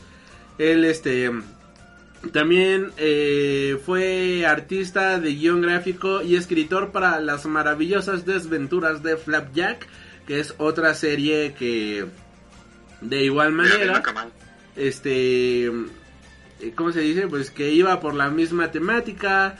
Este, más tarde, pues él también este se hizo amigo de J.G. Quintel, que sería el creador de Un Show Más, y de Pentlon World, que sería el creador de Hora de Aventura, por lo cual, pues sí, este... Se nota claramente que todas estas series de Un Show Más, las desventuras de Flapjack, este, Hora de Aventuras, pues vienen de la misma escuela. De hecho, pues este... El personaje en el verano del 2006 trabajó en el estudio de animación Laika, lo que lo cual pues lo inspiraría para crear la serie de Gravity Falls en el 2006. Laika trabajaba en Coraline, trabajaban en Paranorman, que creo yo que de ahí viene la inspiración prácticamente del crear, ¿no? Este este mundo. Y mientras trabajaba en Cartoon Network para la serie de las maravillosas desventuras, pues un ejecutivo llamado Mike Moon, ejecutivo de Disney Channel, le ofreció producir una serie para el canal tras haber visto sus proyectos y es así como nació Gravity Falls. Los personajes principales de la serie están inspirados en miembros de la familia de Hirsch y en las vacaciones que pasó con su hermana durante su infancia y la serie este se estrenaría el 15 de junio del 2012 en Estados Unidos. Tras el éxito obtenido el 29 de julio de 2013 se anunció la realización de una segunda temporada, la cual llegaría hasta el 1 de agosto del 2014. Este personaje más tarde prestaría su voz para series como Phineas y First y también realizó varios cortometrajes durante Gravity Falls. El 6 de enero de 2016, Variety reveló que Hirsch firmó un acuerdo de desarrollo con Fox Broadcasting Company para hacer una nueva serie de dibujos animados y por si fuera poco, también él trabajó en el guion de la película de Detective Pikachu, que esto no me lo sabía. Así que este güey está cabroncísimo, o sea, es... Está, está, está muy, muy perro. Alex Hirsch creó el concepto en un episodio piloto mientras estudiaba en el Instituto de Artes de California, el cual sirvió como de base para hacer un pitch en Disney Channel y pues como bien mencionamos con una trama inspirada en las vacaciones. que él vivió junto con su hermana. Este, la hipnosis rápida es que enviados por sus padres a pasar sus vacaciones de verano con su tío abuelo Stan a la cabaña del misterio, una trampa para turistas ubicadas en Gravity Falls, Oregon, propiedad de Stan Dipper a través de un diario, diario que habla de las rarezas de Gravity Falls, resolverá junto a su hermana Mabel los misterios que acechan en el pueblo. Gravity Falls presenta elementos y personajes oscuros y una clase de humor que intenta entretener a toda la familia, incluyendo a los adultos, lo cual ocasiona que algunas veces se deban cambiar ciertos detalles de la historia durante la producción para hacerla más apropiada. Cada episodio presenta una secuencia en la que se relata una situación que termina en los 30 minutos de su duración, pero que también contribuye a una historia más grande que se desarrolla durante la serie. Hirsch se aseguró que los ejecutivos de Disney Channel estuvieron de acuerdo con esta fórmula antes de comenzar a producir, ya que consideró experimental para un programa orientado a un público infantil. Cabe destacar que la serie generalmente rompe fuertemente los estereotipos tradicionales de todo tipo, sobre todo en los personajes, por lo cual cada uno es imprescindible ante cualquier acto u hecho. ¿Algo que desees agregar, joven Mike? Bueno, creo que algo que cabe mencionar es que el señor Alri, este, como bien mencionó, él pues, recientemente la vio, entonces él la tiene fresquecita. Él va a ser el que me va a recordar todos los detalles, porque esa yo la vi hace dos años. Tiene un buen que, la, que vi esta serie. Entonces, por si ahí luego me pierdo, pues ya saben, ya saben la razón. Bueno, yo, yo, yo vi la segunda temporada ahorita. La primera temporada, pues, trastabellaría un poco, pero este... Nada más, este, en cuestión de resumen, pues la primera temporada, este, consta de 20 episodios en los cuales pues tenemos que nos presentan a un pequeño villano que es Gideon, que viene siendo un niño mimado, que cae mal a todos y que trata de hacerse del control de la magia en Gravity Falls a través de unos diarios secretos que existen que relatan pues este la magia que hay acá. Y mientras vemos esto también nos damos cuenta de que existe otro personaje bastante grande, bastante poderoso y omnisciente, el cual viene siendo el personaje de un triángulo llamado... ¿Cómo se llamaba el triángulo? Este, ay, nombre. Ay, la acabo de ver, carajo. Bill, Bill Clave. Bill, Bill. Este, que es un triángulo ominoso, el cual pues viene siendo pues una especie de dios paranormal que trata de hacerse de este mundo la primera temporada diría que es la más family friendly, por decirlo de cierta manera. Bueno, que todas son, las dos temporadas son family friendly, pero pues esta es más tranquilona. Te mete en misterio, pero es un misterio más relajado. Te la pasa chido, te la pasa chévere. Pero llega la segunda temporada y es como un paseo en drogas bien cabrón. Algo que a mí me encanta de esta serie es que cada capítulo es genial. Cada personaje, como bien mencionaba, la hipnosis es esencial para lo que ocurre. Y aunque piensas que hay episodios que son nada más de relleno, te das cuenta de que no, que no es un episodio de relleno, sino de que es un episodio que serviría para algo más adelante en la serie, que todo tiene su resolución y pues hablaremos de esto pues un poquito más adelante. Creo que la primera temporada sirve de introducción bastante bien para presentarnos todo lo que ocurriría en la segunda temporada, que creo yo que es la temporada grande, la temporada choncha. La cual pues está dividida en 20 episodios y el episodio 20 está dividida en tres partes, que es el el raro, o el Mageddon que es el raro apocalipsis, por decirlo de cierta manera, la cual tiene una duración de cuatro partes. O sea, son cuatro partes del Rarogedón. Y este, algo que quieras mencionar de la primera temporada, joven Mike. Eh, que tienes razón, o sea, es como que un poquito más más familiar esa, esa serie, o sea, porque de hecho ahí, o sea, en la segunda temporada pues ya te meten más cosas, ¿no? O sea, otro tipo de, temáticas, pero en la primera lo que te cuentan más, más que nada son como temas mágicos, ¿no? De mitología, de monstruos, de ese tipo de cosas, incluso de la magia, utilizando los libros. Entonces es un poquito más eh, yéndose a la fantasía.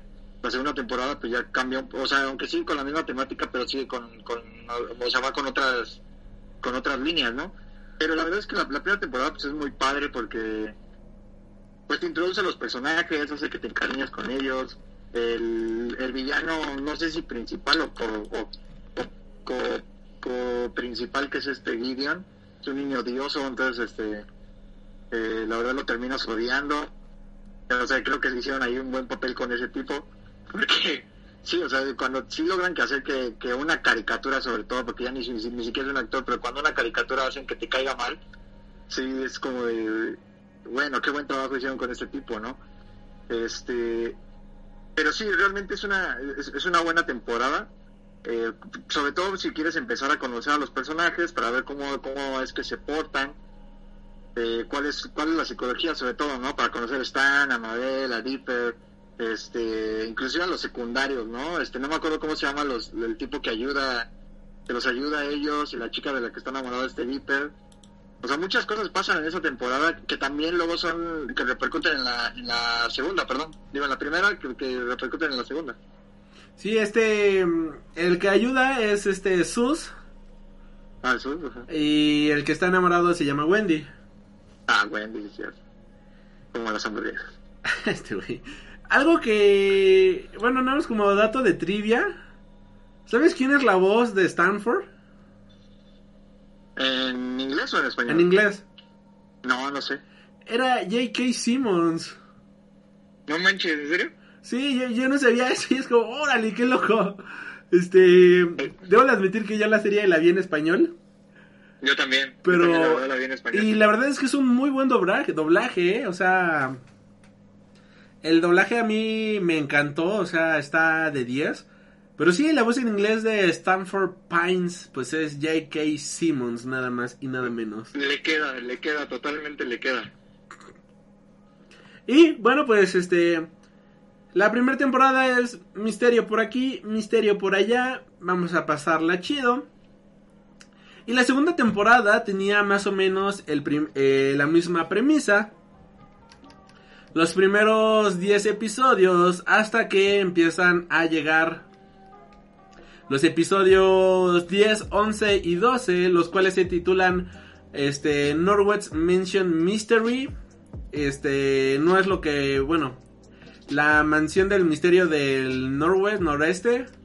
El episodio 11 no es lo que parece y el episodio 12 que es la historia de dos stands. Aquí la historia se rompe para ya encaminarse directamente al final de lo que va a ser la resolución de la serie. Resulta ser de que pues este mm, el tío Stan tiene este una un hermano que no habíamos conocido y que él era el creador de los diarios. De hecho, aquí la serie tuvo un parón de un año que pues eh, eh, era pues lógico, vaya, la serie empezó a tener parones y después empezaron a estrenar un episodio casi cada mes y después pues empezaron a estrenar episodios de manera pues más tardada, ¿no? Es aquí a donde nos revelan hacia dónde va a ir la serie y resulta de que el tío Ford, el hermano de Stan, pues va a ser una persona la cual había enfrentado a este Bill Clave anteriormente que lo había engañado y que él era un científico y que escapó a una dimensión en donde pues él estaba escondido y donde pues de cierta manera tenía pues atrapado a Bill Clave y de esta manera una vez que lo logran rescatar en una de sus misiones pues todo se revela este nos damos cuenta de que el tío Stan pues tiene también eh, varias eh, eh, cosas que no nos ha contado. Tiene una historia bastante eh, oscura para este Stan. Vaya, bueno, con eh, su hermano, ya que entre Stan y Ford, pues se peleaban demasiado, tenían cosas muy contrarias. Y pues digamos que eh, Stan tiene todavía como que un ¿cómo, cómo decirlo? Una, este, una espinita con su hermano, la cual pues se terminaría... Ajá, y esto se terminaría desarrollando hasta el final de la serie, pero aquí es donde nos explican finalmente el misterio de los...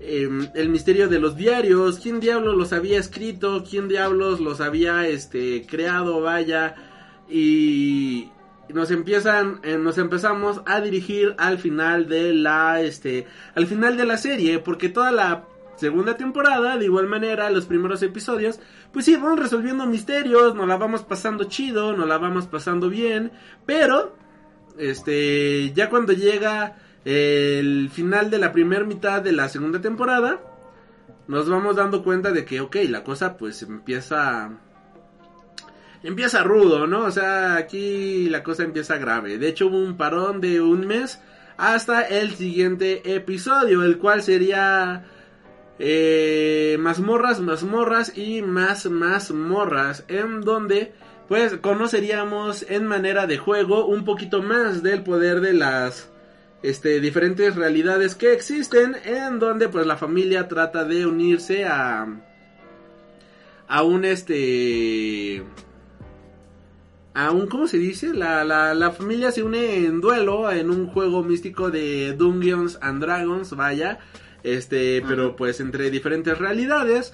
El siguiente episodio, pues tendríamos a Stan como candidato. Es por. eh, fallece el candidato. Bueno, fallece el alcalde del pueblo. Y pues a través de tradiciones bastante. Bastante ah, tradicionalistas, pues. Stan se pone como candidato al pueblo y demás. Después tenemos otro episodio que viene siendo el último Mabel Cornio, que nos damos cuenta de que Mabel está este... Ah, bueno, el tío, mientras todo esto ocurre, pues el tío Ford trata de proteger la casa lo más posible. Nos damos cuenta de que está haciendo este varias cosillas. Y uno pensará, güey, pues todo esto para qué nos sirve, ¿no? Todo esto al final del día para estos capítulos son de relleno, ¿no? Y al final del día ocupan todos estos episodios para poder cerrar bien con toda la historia. Por ejemplo, en el último Mabel Cornio, pues resulta que está el tío Ford tiene que conseguir pelo de unicornio para hacer un hechizo en la casa y de esta manera que ningún ente malvado pueda hacerles daño, ¿no? Al final del día, a través de engaños y de un unicornio bastante mala leche, al cual Mabel se agarra chingadazos. Y que de hecho, pues, hasta vemos ahí la sangre en forma de arcoíris y demás y todo esto.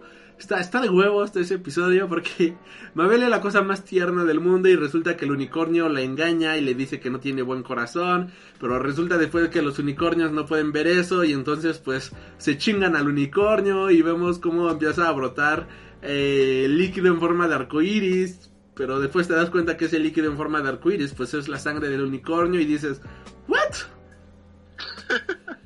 y bueno, pues todo esto empieza a tener sentido porque este cómo decirlo eh, serviría como escudo para la pelea final no contra este contra este este Bill Clave. Después tenemos a el episodio de Roadside Attraction el cual pues viene siendo un camino en el cual pues esta Mabel se está despidiendo de sus amigas de un viaje en el cual pues Mabel se empieza a despedir de sus amigas porque el verano ya está terminando y entonces nos vamos a dar cuenta de que Mabel no quiere que el verano termine y vemos aquí en este episodio cómo le empieza a afectar el hecho de que ya no va a ver a sus amigas y este tipo de cuestiones. De igual manera, pues vemos que este Dipper comienza a sentirse atraído por las chicas. Esta Mabel se da cuenta de que no siempre va a estar con su hermano y pues no quiere que este verano acabe. El siguiente episodio se llama Dipper y Mabel contra el futuro, el cual pues nos presenta igual un episodio en el cual este Dipper decide, bueno, se va con el tío Ford para ayudarlo a diferentes cosas y en una nave espacial, la cual pues se encuentra ahí en Gravity Falls. Y esta Mabel empieza a invitar a, a- a sus amigas ahí a su fiesta de cumpleaños. Y este le empiezan a decir que no pueden ir porque pues una se va este de campamento, otra se va a ir con su novio y pues no, no pueden acudir a esta fiesta, ¿no? De, de esto. Y entonces pues nos damos cuenta de que la depresión que esta Mabel traía de episodios antes, finalmente tienen su resolución aquí en donde pues había un personaje, el cual era un viajero en el tiempo, el cual pues le ofrece la ayuda de que pues si gustas te puedo ofrecer una un artefacto el cual para el tiempo en el momento en el que tú quieras y puedes repetir este verano las veces que tú gustes y el verano puede volverse algo eterno. Y esta Mabel dice sí creo que es lo que necesito porque no quiero que este verano acabe no quiero crecer no quiero cumplir 13 años ya se van a acabar las vacaciones y demás y resulta de que no era el viajero en el tiempo, sino que era Bill Clave en el cuerpo del viajero en el tiempo. Y entonces a la hora de aceptar el trato con él, pues esta Mabel es engañada y Bill Clave es este... llega aquí a la Tierra. Y aquí inicia el principio del fin, que viene siendo el, eh, el raro Gedón que el primer episodio salió el 26 de octubre del 2015, el segundo episodio salió el 23 de noviembre de 2015, el, el tercer episodio salió el 15 de febrero de 2015 y el cuarto episodio salió el mismo día. Ah, no, perdón, el cuarto episodio... Ah, sí, salió el mismo día para Latinoamérica. Este salieron hasta mayo estos episodios, o sea, no hubo mucho tiempo de espera, lo cual pues creo que fue fue bastante bueno, ya que por ejemplo el Rarogedón número 1 se transmitió el 14, el Rarogedón número 2 el 21, el Rarogedón 3 y 4 el 28 de mayo. O sea, se transmitieron uno cada semana, acá pues tuvieron que esperar primero de octubre a noviembre y después de noviembre a febrero para ver en qué acababa pues este pedo, ¿no? Y el raro Gedón pues resulta ser de que la realidad comienza a cambiar y es donde inicia el final y debo de admitir que a mí me, me sacó unas lágrimas, o sea, sí me sí me hizo este sacar aquí unas lagrimillas porque por ejemplo es el adiós de todo. O sea, la serie se despide de absolutamente todos sus personajes. Y yo que estaba viendo, me agarré toda la segunda temporada, fue de, ah, por Dios, estamos llegando al fin de todo esto. Este, a lo largo de toda la historia, pues nos abren la historia de que este Dipper, pues está enamorada, está enamorado, perdón, de esta Wendy. Este, nos damos cuenta de que Sus podría ser un chico medio con sus defectos y todo, pero siempre es noble y de un gran corazón.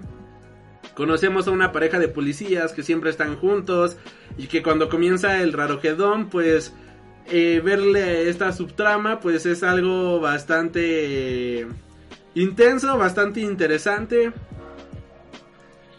Y se dejan abiertas otras cosas. También, por ejemplo, al inicio de, eh, de, de- de- de la serie nos presentan al bebé del tiempo, que es un bebé que controla el tiempo y nos hablan de que no puedes alterar el tiempo ni la realidad, ¿no? Entonces al iniciar el Rarogedón, pues ¿qué es lo que hace Bill Clave? Empieza a alterar el tiempo y la realidad. Y se le aparece este... el bebé del tiempo. Y le dice, güey, bájala tu pedo, no puedes estar haciendo esto. Y Bill Clave le dice, ah, ¿cómo no? ¿No? Si ahora yo soy el amo y dueño de este universo, soy el amo y dueño de esta realidad. Y termina matando al bebé del tiempo. Algo que eh, la gente al cual este Bill Clave había tomado su cuerpo, dice, oh, por Dios, esto... Esto va a tener problemas muy muy serios, ¿no? Y desaparece en el tiempo. Hay que mencionar que anteriormente este esta serie transcurre en aparentemente 2012, aunque acabó en 2016, pues digamos que transcurre en 2012, ¿no? Eh, hay que mencionar como que en un capítulo, este nada más hay como pequeño easter egg, este Dipper le pregunta cuándo va a ser el fin del fin del este el fin de la tierra, el fin del mundo. Y le responde que va a ser el 12, bueno, eh, 2000, 3012, el año 3012. O sea, mil años después de la emisión de la serie. Por lo cual, el bebé del tiempo, algo que mencionan una vez que es desintegrado, que va a tardar mil años en volverse a regenerar. Lo cual pues nos abre la posibilidad de que el bebé del tiempo sea la persona encargada de acabar con la Tierra y acabar con la realidad una vez que regrese. Puede ser una posibilidad bastante buena. Inicia el raro Gedón y esta Mabel queda atrapada en una esfera, la cual pues es un mundo el cual ella puede controlar a su antojo. Y en la primera parte este Dipper tiene que hacerle ver a Mabel de que esta no es la realidad, esto es un mundo idealizado por ella, que allá afuera toda la gente está muriendo, que el tiempo y la realidad se están destruyendo y que tiene que salir de su esfera para poder ayudar a Dipper y ayudar a los demás a combatir a, combatir a Bill Clave y de esta manera acabar con el raro Gedón, porque cabe mencionar que este Bill Clave empieza a convertir a la gente en piedra, este vemos que una vez que aquí a la pareja de policías uno lo convierte en piedra, pues hasta menciona de que pues este es el momento más triste de su vida. Y es un chipeo que habían construido a lo largo de toda la serie. O sea, creo que es la mejor representación de una pareja LGBT sin decir que son LGBT. Y yo los amé, o sea, los amé por completo. Y en ese momento pues quedan convertidos en piedra. Y pocos sobrevivientes tratan de luchar contra Bill Clave. No sé si quieras agregar algo, joven Mike. No, no, digo, si quieres termina y ya después te este, damos comentarios, ¿no? Digo, yo creo que ya vas a, ya vas a terminar con todo lo que pasa. Ok. Está bien. Eh, bueno, esto ocurre en el primer episodio del Rarogedón. En el episodio 2 del Rarogedón, pues es Mabel luchando contra la realidad, dándose cuenta de que, ok, sí, la cagué, tienes razón, o sea, no puedo escapar de la realidad, ¿no? O sea, no toda la vida puedo tener 12 años, no toda la vida puedo tener 13 años, este... Y pues fue un verano el cual disfrutaron por completo, ha sido una vida la cual han disfrutado por completo. Entonces, pues vamos a disfrutar, este, a luchar contra el raro Gedón. Se dan cuenta de que este, el, eh, el tío Ford sabe cómo detener a este, a Bill Clave. Y para esto necesita a varias personas. Y con esto nos vamos al Raro Gedón episodio, bueno, episodio 20A y episodio 20B, el cual pues reúne a los sobrevivientes, nos damos cuenta, al final de cada episodio siempre aparecía una este imagen bastante extraña, varios misterios y esto es algo que la serie siempre tenía. Al final de cada capítulo siempre mostraban una imagen la cual era un misterio a resolver. Y pues el misterio pues trataba de ser siempre algo interesante, ¿no? El misterio siempre se mantuvo en la serie, tanto para los protagonistas como para la gente que veía, la gente que veíamos esta serie.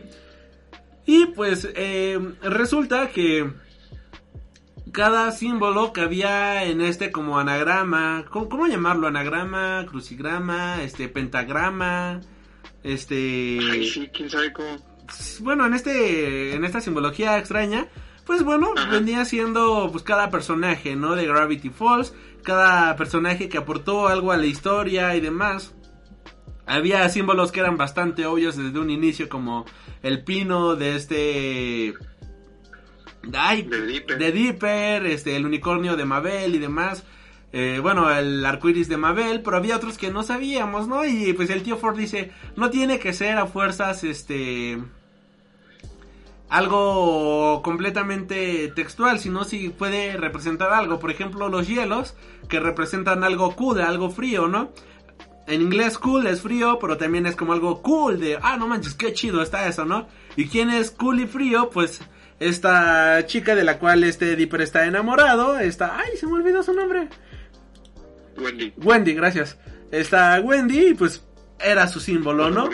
Este, cosas que pues la gente no iba a, a saber, ¿no? O sea, que quizás muchos no hubiéramos sabido ¿eh? realmente en su momento. De hecho, yo todavía me preguntaba, ¿de quién serán los otros símbolos? Yo era algo que todavía tenía la duda. Bueno, pues ya esta duda fue resuelta. Y pues listo, empiezan, atacan, pum, pum, pum.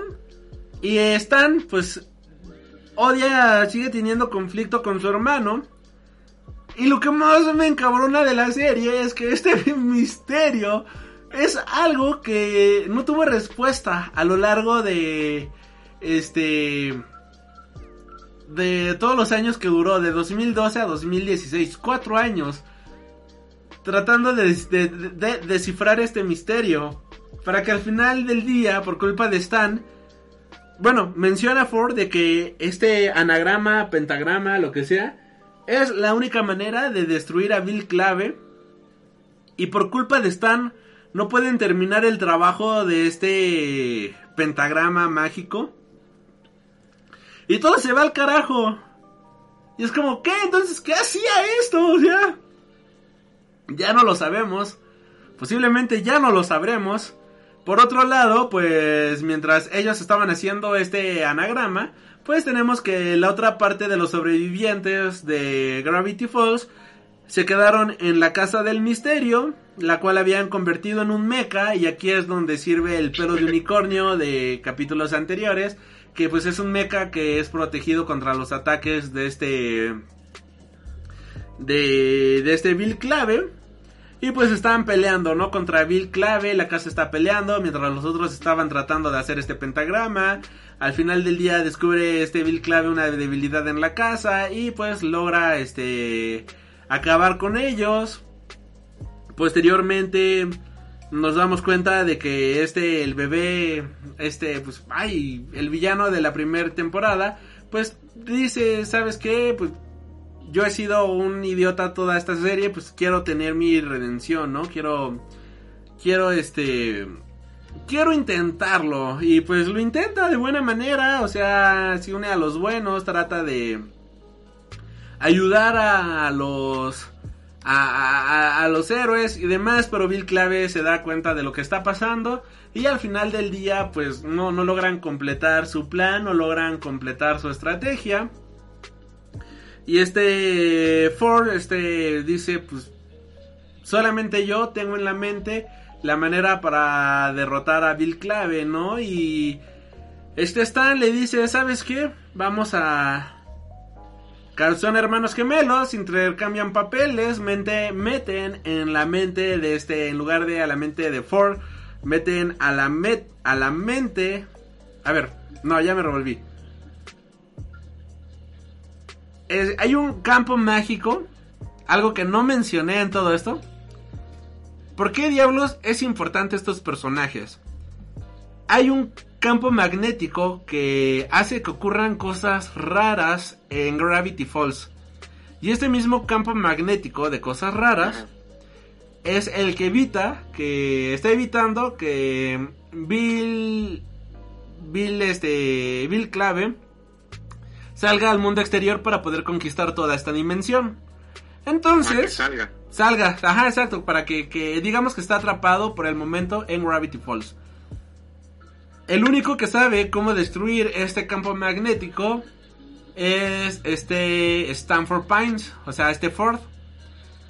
Entonces, engañan a este Bill Clave para que se meta a la mente de Ford y de esta manera él descubra los secretos de cómo escapar al mundo entero y una, un arma que tienen es el eliminador de memoria, lo cual te elimina todo lo que esté en tu mente. Pero no pueden engañar de esta manera a Bill Clave porque este Ford se hizo una placa de metal para evitar de que se metan a su mente. Pero al ser hermano gemelo de este Stan, este Stan dice, pues cambiemos de ropa, engañemos a Bill Clave, hagámoslo creer que yo soy tú y que se puede meter de manera fácil a mi mente para ver cómo escapar. Y una vez que esté en mi mente me eliminas la memoria y a la hora de eliminarme la memoria pues este puedas eliminemos a Bill Clave algo que me encantó de este episodio es que tienen como que un sello característico a estos personajes. Este Stan tiene un hoyuelo en la barbilla, mientras que este Ford no tiene el hoyuelo en la barbilla, que es la manera en la cual se distinguen. No sé si notaste ese pequeño este detalle, creo que todo el mundo notó ese pequeño detalle. Y bueno, Sí, pues claro. de, engañan obviamente a este a Bill Clave. Bill Clave se mete a la mente de este Stan y le dice, amigo mío, ha sido engañado, lo agarra a trancazos y le borran la memoria y mientras le están borrando la memoria podemos ver flashes de toda la serie de Gravity Falls y sientes feísimo porque el tío Stan no solamente es el tío Stan de y Mabel, sino que llega un momento en el cual ese desgraciado se convierte también en tu tío Stan. Y todo lo que has vivido con él está terminando en este momento en el cual le están borrando la mente. Es la mame, es, es el mejor homenaje a un personaje que le pueden hacer. Porque se están despidiendo no solamente del personaje, sino que están diciendo todas las grandes aventuras que vivimos junto contigo, espectador, están terminando en este momento, en este episodio, y damos gracias de que estás aquí con nosotros. Y es ahí donde dices, ah, mi corazón quema mucho. Quema demasiado, en serio. Es muy bonito porque a lo largo de toda la serie, no sé si a ti te pasó, cuando los personajes estaban enojados, tú te sentías enojado.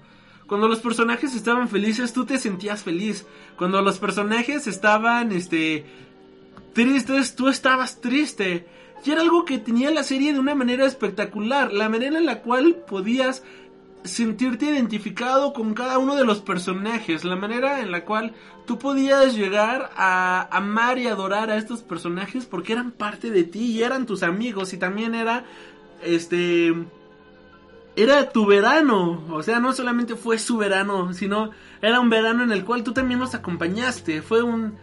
En mi caso fue la aventura de un día, pero una aventura de un día en la cual te encariñaste con los personajes, los comprendiste, los amaste, los disfrutaste.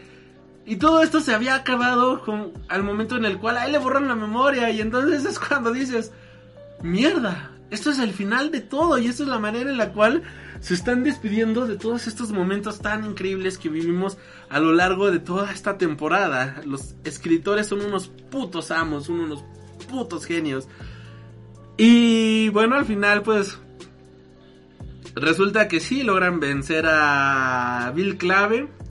Las personas regresan a la normalidad, a los que habían convertido en piedra, a los que habían convertido en gigantes, a los cuales se habían convertido en monstruos, todo regresa a la normalidad. Y entonces Mabel dice, oh, esto pudo resolverse gracias al poder de la magia, algo así dice. Y entonces ves a los sheriffs, a, los dos policías y dicen, y el poder del amor, y entonces abrazan y dices, oh, qué bonito. A mí me encantó ese momento porque nunca imaginé que Disney llegara tanto. O sea, no puedo creer que para una película de Pixar, que una película de, Disney, que una película de Marvel, Dios, no pueden representar un romance LGBT de una manera tan hermosa como lo hicieron con estos policías. Y cuando ves que se abrazan y que se quedan viendo fijamente y dicen que lograron resolver esto gracias al poder del amor y ves que no se ve en pantalla, pero ves que obviamente se acabaron besando, es como, no manches, es la cosa más hermosa del mundo. Este, posteriormente, pues todo el mundo, todo el pueblo sabe que los grandes héroes pues vinieron siendo Deeper y Mabel. Y entonces todo el pueblo les organiza la mejor fiesta de 13 años. Pero tristemente el tío Stan empieza... Perdió la memoria. O sea, perdió por completo la memoria. Y el capítulo ya estaba por acabar. Y yo dije, no mames, le quedan 5 minutos. De verdad no va a recuperar la memoria el tío Stan. ¿Qué está pasando aquí? ¿De qué está pasando? Adiós. Y... Y ya una vez que acaba la, tienen su fiesta y demás y Mabel dice no puede ser, o sea, tío Stan, tienes que recordarnos y el de, pero es que no recuerdo a nadie y le empieza a mostrar su cuadro, bueno, su álbum de recuerdos del verano y es otra vez otra llaga al corazón al fan, a, la gente que acompañó a la serie. a lo largo de estas dos temporadas, a lo largo de todos estos años, diciendo, mira, aquí fue cuando nos conocimos, y aquí fue cuando llegamos, y aquí fue todo, y yo de, ah, no, más recuerdos bonitos, no acabes, por favor. Y entonces, este, llega Pato y dice, oh, quita Pato de aquí, ¿no? Y es como, oh, tío Stan está empezando a recordar, ¿no? Y después llega Sus y le dice, no porque, Sus, no porque haya perdido la memoria te voy a dar un aumento, ¿no? Y así lentamente empieza a recordar hasta que pues logra recordar toda la memoria. Ellos quedan como héroes. Este, todo mundo tiene un final bastante feliz en la serie, un final bastante agradable. Eh, la pareja de policías, pues al final del día terminan haciendo patrullaje juntos, que es como, haz la maldita historia de amor más hermosa del mundo, de verdad yo grité, de verdad, no, no, no sé a ti si te pasó, pero cuando se abrazan yo grité de ¡Ya! ¡Qué bonito! Y, y, y, fue raro porque estaba aquí viendo la serie y es como, ¿qué, está pasando, no? Con este, ¿qué onda con este güey, no? Pero no manches, no, no, no, no, no. Lo, lo amé, de verdad lo amé y para mí era imposible no emocionarme con esto. Y al final del día, pues el verano termina, ya cumplieron 13 años, comienza su adolescencia, ahora van a tener que ir a la secundaria. Y pues comienza una nueva etapa para ellos y una nueva etapa para absolutamente todos nosotros. Y es así como termina Gravity Falls. Este. El tío Stan y Ford pues terminan juntos. Este. Eh, logran limpiar las asperezas del pasado. Y eh, van a resolver misterios a lo largo del mundo porque pues el tío Ford se da cuenta de que eh, hay un como algo extraño ocurriendo en el en el mar vaya y pues de esta manera pues le dice al tío Stan de que bueno pues si gustas puedes acompañarme no Stan dice y quién se va a quedar a cuidar la tienda no y entonces Sus dice hmm, pues creo que yo podría ser el nuevo gerente Sus se queda como gerente. Eh, todo personaje tiene un buen final. Mabel logra aceptar la realidad de que tiene que crecer. Este Dipper pues va a continuar la vida. Stan y Ford continúan se reconcilian como hermanos y van a tratar de recuperar el tiempo que habían perdido, este tiempo que pues perdieron quizás este en su infancia, en su juventud por diferentes cuestiones, pues ahora van a tratar de recuperar el tiempo perdido. Pato se queda con esta Mabel, lo cual pues es genial. Eh, en general es un final de temporada muy hermoso, es un final de serie muy genial. La serie acá pues nos muestran que Bill Clave se quedó convertido en una estatua que quedó ahí tirada en el bosque. Y al final de la serie pues nos muestran un bosque real con una estatua en piedra de este Bill Clave, o sea, en la vida real. Y pues es el último misterio de Gravity Falls. Muchas personas han teorizado de que esta estatua se encuentra en un bosque de Oregon, que es en donde se hizo la serie. Otras personas dicen que puede estar en California, que bueno, en Oregon porque ahí es donde transcurre la serie y otras personas dicen que la estatua puede llegar a estar en California, que es en donde se filmó la serie. O puede que nada más haya sido un estudio, que no haya estatua en la vida real, pero pues es un misterio que la serie nos ha dejado el encontrar la estatua de Bill Clave, saber dónde está y pues así finaliza Gravity Falls, una serie que es hermosa en todo sentido, cada capítulo es espectacular, cada capítulo está lleno de magia, está lleno de aventura, está lleno de fantasía y es una serie que disfruté, vaya, como no lo hacía en muchísimos años, me encantó por completo y ahora sí, joven Miguel, te toca, te cedo el micrófono que yo ya hablé demasiado. Es que la verdad, digo, qué, bueno que lo hiciste así, o sea, como para recordar un poco los episodios y todo lo, que había pasado. Este, pues a mí me pasó exactamente lo mismo que a ti, ¿no? O sea, es, es como volver a esas, esas series eh, infantiles que te vuelven a, no sé, como a enamorar del género y que, y que aparte terminan bien, ¿no? Porque bueno, no sé si a ti te pasa, a mí me pasa mucho que, por ejemplo, intento recordar los finales de algunas de las caricaturas que yo veía en mi infancia, por ejemplo de Hey Arnold o, no sé, este, no sé, por ponerte ejemplos, este, eh, Los chicos del barrio, por ejemplo, de, de- de ese tipo de series, ¿no? Y la verdad no me acuerdo de los finales, no me acuerdo si las llegué a ver completas. O sea, a lo mejor no le ponía el mismo enfoque que le pongo ahora a las series para poder terminarlas y ver cómo, que, cuál, cuál es la conclusión, ¿no? En este caso, pues, volver a, a, a- a volver a ver una serie de este estilo y que tengas el final y que sea un final tan bueno, o sea, un final digno de película, pues es lo que te lo que te envuelve, ¿no? De que, de que la quieras seguir viendo y de que quieras seguir hablando posteriormente de ella. Eh, por ejemplo, no sé si sabías, quizás no, probablemente no, pero cuando subieron la segunda temporada a Netflix, solamente la subieron, subieron A la mitad. parte. Ajá, sí, o sea, de hecho Sí. faltaban los episodios ya los buenos, o sea, los de, pues cuando empezaba todo lo de Ford, ¿no? Ajá, de, de hecho, por eso yo hace años había visto la segunda temporada, pero nada más hasta ese punto, no había visto los nuevos. Sí, o sea, yo los vi ahí, pero como no me quería quedar con las ganas, pues los busqué por internet y pues ya así fue como los vi, ¿no? Sí, pues de hecho ahí, ahí fue mi error, el mi error porque yo dije, ah, luego lo veo, pero si te soy honesto, la serie se me fue, se me fue por completo. Y ahora que había visto que ya iba a ser el final, dije, no, a la chingada, voy a volverme a echar toda la segunda temporada completa, ¿no? O sea, a la, a la verga. Y, y sí, vi toda la segunda temporada de nuevo. No, no manches, qué hermosura, qué, qué, qué, qué gozo, de verdad, de, de, de verdad, de verdad, verla toda la temporada es para volarte la cabeza. Y es que como dice, o sea, lo, lo padre de la segunda temporada es que al principio empieza con la misma temática de la segunda, digo, de la primera, Ajá, de la primera. y tú, y, y tú piensas que va a ser pues lo mismo, ¿no? Que, o sea, que igual, yo, yo incluso yo dije, pues va a volver este Gideon con este Bill y van a volver a ser los malos, y o sea, es algo como que te imaginabas. Pero de repente te salen con este plot twist y te empiezan a cambiar la, la historia y, y, y, o sea, te sacan más cosas, ¿no? Incluso ya te meten cosas como de, de, de las diferentes realidades y todo este tipo de cosas. Y, es cuando, cuando ya de verdad como que te envuelves por completo en la serie, ¿no? Quieres saber qué es lo que, lo que va a pasar. Y, y, o sea, e insisto, es una serie para niños, ¿no? Es una serie familiar que no debería ser como que tan compleja. Eh, y que bueno, no es tan compleja, pero por lo menos como tratar ese tipo de temas, ¿no? Bueno, de hecho la serie está catalogada PG-13, o sea, para mayores de 13 años.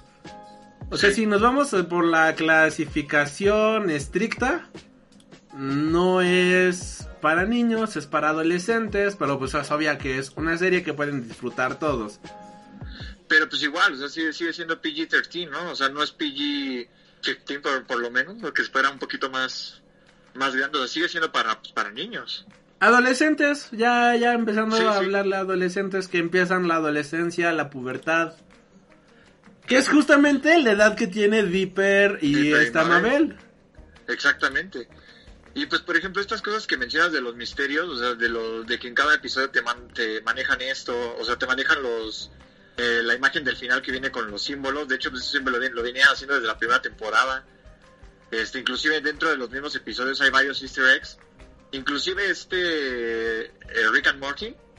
¿No ¿Y sabías que también Ah, hay varios sí. easter eggs de, de, de Gravity Gravity Falls? Falls, sí, sí, sí. Sí, porque, porque el creador es muy fan de, de Gravity Falls. Inclusive creo que hay una carta donde ellos platican, ¿no? De que él le dice que es súper fan y que no sé qué, y el otro güey le dice que es súper fan de Rick and Morty, que siga así, bla, bla, bla. Y o sea, él le dice que es como que su inspiración. Y entonces eso es muy bonito también. Y entonces, este... Digo, es- ese tipo de misterios, lo que mencionas del estatua del final, eso también, o sea, es súper cool. E inclusive al- ahorita, hace porque el año pasado estuvo muy sonado de que el creador este, estuvo posteando algunas imágenes en Instagram y mensajes en Twitter así como que en clave, o sea, muy al estilo de la serie, ¿no? Sí. Y entonces, y, y entonces mucha gente empezó a tratar de como de resolverlos y según ellos decían que era una... que eso confirmaba una tercera temporada, ¿no? No lo dudo, puede ser. Pero yo, o sea, yo a mí me, sí me gustaría que quedara así. O sea, yo no... O sea, como tú dices, o sea, es que la verdad es, el final... Es un final muy bonito, es un final que, que, que te deja satisfecho. Todos los personajes eh, al final terminan bien. Este, y es muy sensible el final también, o sea, te hace, como dices, te hace soltar la lagrimita. Cuando ves lo, todo lo lo del tío Stan, este, te hace soltar esa lagrimita. Y, pues como dices, esa parte de cuando ya se están yendo Dipper y Mabel, que están dejando la, la cabaña, es como de, pues ya, ¿no? O sea, ya terminó la serie, ya terminaron las vacaciones, pues es hora de seguir las vid nuestras vidas, ¿no? Y es como un mensaje también para nosotros de, pues ya terminó la serie, este, pues fue un bonito viaje, pero pues ya, ¿no? Es hora de continuar y pues de ver otras cosas. Eh, nada más aquí para complementar lo que ahorita estabas mencionando. En 2015, eh, de hecho, el creador de, de Gravity Falls, este Alex Hirsch, hizo la voz en un episodio de Rick and Morty llamado Big Trouble in Little Sanchez, en donde de igual manera podemos ver a Bill Clave en una de las pantallas, como pequeño dato de trivia. Bueno, pues en ese episodio, pues escuchamos la voz de este del creador y también podemos ver de fondo a este a Bill Clave en una pantalla. No, pues te digo, mira, eso no lo sabía, pero pues que, o sea, qué chido, ¿no? Que como que sigan la, la amistad, sobre todo porque pues, eh, al parecer como que se admiran mutuamente, se, se tienen respeto como, como artistas, entonces está muy chido. De hecho es el episodio 7 de la segunda temporada en donde les comento que aparece Bill Clave y el prota y el director pues es el que hace las voces de los personajes secundarios. Eh, también aparece la pistola, como bien sabemos todos este en los portales y demás. Creo que pues, es bastante chido, o sea que que haya esta camada, cara, camaradería, ¿cómo se dice? Que haya este Cama- compa camaradería, eso, camaradería, eso, camaradería. ¿Lo dije bien? sí. Eso. que haya, pues no, este, esto, esto, esto que está chido porque en muchas ocasiones, pues, ah, cabrón, fuera la industria mexicana y aquí la envidia estaría a todo lo que da, tristemente, ¿no? O sea, No, pues no hubiera salido la serie, yo creo. Ajá, no, no, no, no, no, y estaría bien cabrón, ¿no? O sea, se llevarían mal, que a mí se me ocurrió primero, que me copió la idea, no, ya, ya, Exacto, sí. se llevan súper bien, comparten ideas, aparecen, este, sus, aparecen en episodios, se hacen sus homenajes, y creo que esto habla de una muy sana y muy buena relación, este, entre ambos, eh, entre ambos, ¿cómo se dice? Artistas, Entre ambos artistas, creadores. eh, entre ambos creadores y sobre todo relación entre los estudios, porque hay que mencionar de que, pues, un, uno es Disney y el otro es Adult Swim, ¿no? Que son Claro, estudios claro, sí, sí. completamente diferentes, pues muchas ocasiones uno pensará que pues entre estudios no se llevan, que tienen sus conflictos, este y cosas por el estilo, ¿no? Pero pues no, o sea, en general sí está está bastante bien que se Pues lleven de buena manera. Con lo, con lo que te decía, ¿no? De que les dieron como que la visión, porque si te fijas también Rick and Morty, este, los creadores también son, pues tienen como que mucha libertad creativa, ¿no? Entonces a lo mejor, así como el de Gravity Falls, les dijeron, no, pues yo quiero poner esto aquí, yo quiero hacer esto acá, y les dijeron, pues, bueno, ok, pues es tu serie, no haz lo que tú quieras, no hay problema. Entonces a lo mejor por eso se dieron esas libertades. Sí, igual igual como otro dato de trivia, la voz de Bill Clave es Alex Hirsch. Órale, Sí, así como pequeño pequeño dato de trivia, pues él también hizo la voz de Bill Clave. Y este, pues no sé qué, qué, qué más gustes agregar, joven Mike. Pues mira, de hecho también hay varios libros, varios cómics que han sacado de Gravity Falls. Este nunca los he leído, de hecho ni siquiera sé si son posteriores o son como inters en la en la historia que nosotros ya vimos. Este, quizás también valdría la pena echarles un ojo para ver qué onda. Inclusive están los, los libros, eso está muy padre. Los diarios, Están- sí, sí, sí. Sí, los diarios están están los tres, eso sí siempre he querido, los he visto, por ejemplo en Sanborns, ya ves que los están ahí abiertos. Así me los he puesto a ver y la neta están bien padres, pero sí están un poco caros, entonces no siento que valga la pena comprarlos. Pero este pero o sea, pero te digo, está- está todavía ese contenido de más. O sea, a lo mejor valdría la pena checarlo para ver qué, qué onda, ¿no? Cómo, cómo, qué tanto impacta en la historia que conocemos. O si te digo, a lo mejor puede ser simplemente como un tipo spin-off, ¿no? Que no hay, no hay tanto problema. Pues sí, habrá, habrá que ver qué tal, qué tal este, qué tal están y vaya, yo por mi parte pues lo único que tengo que decir es que disfruten esta serie, de verdad es una serie espectacular. Este, si tienen 12, 13, 15 años la van a disfrutar muchísimo más porque es algo con lo cual se van a sentir súper identificados. Creo que esta serie me hubiera pegado muchísimo más si lo hubiera visto yo teniendo esa edad porque creo que es en donde más pega esta esta, Sí, este, esta serie.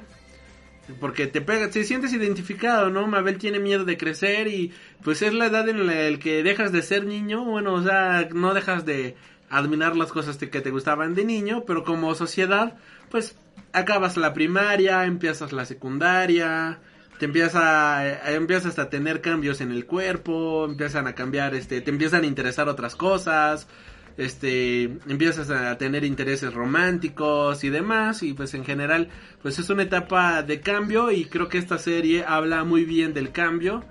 Y de verdad si tienen la eh, la oportunidad de verla a esta edad o si tienen un primo hermano de esta edad pónganle esta serie porque créanme que le va a caer como anillo al dedo y la va a disfrutar como no tienen ni idea este Sí, ahorita, ahorita que lo dices, yo también, de hecho es la primera temporada la vi con mi hermana ajá y en ese tiempo tenía como 12 años, entonces, y me acuerdo que le encantó, o sea, o sea, sí, como dices, seguramente te, te impacta más, te, te, te sientes más identificado cuando tienes esa edad. Perfecto. ¿Y qué te parece si ahora hablamos de otra serie? No, no es cierto. Eh, bueno, pues no sé si quieras agregar algo más o ya damos este por terminado el programa del día de hoy. Pues solamente como comentario final decir que la verdad sí es una muy buena serie. Eh, es, una, insisto, es una serie infantil con toques este, más adultos, que la verdad vale mucho la pena, es una historia muy bonita. Este, se la pueden poner, si ya tienes hijos, se la puedes poner a tus hijos. Si no tienes hijos, si la quieres ver tú, también la puedes ver sin problema.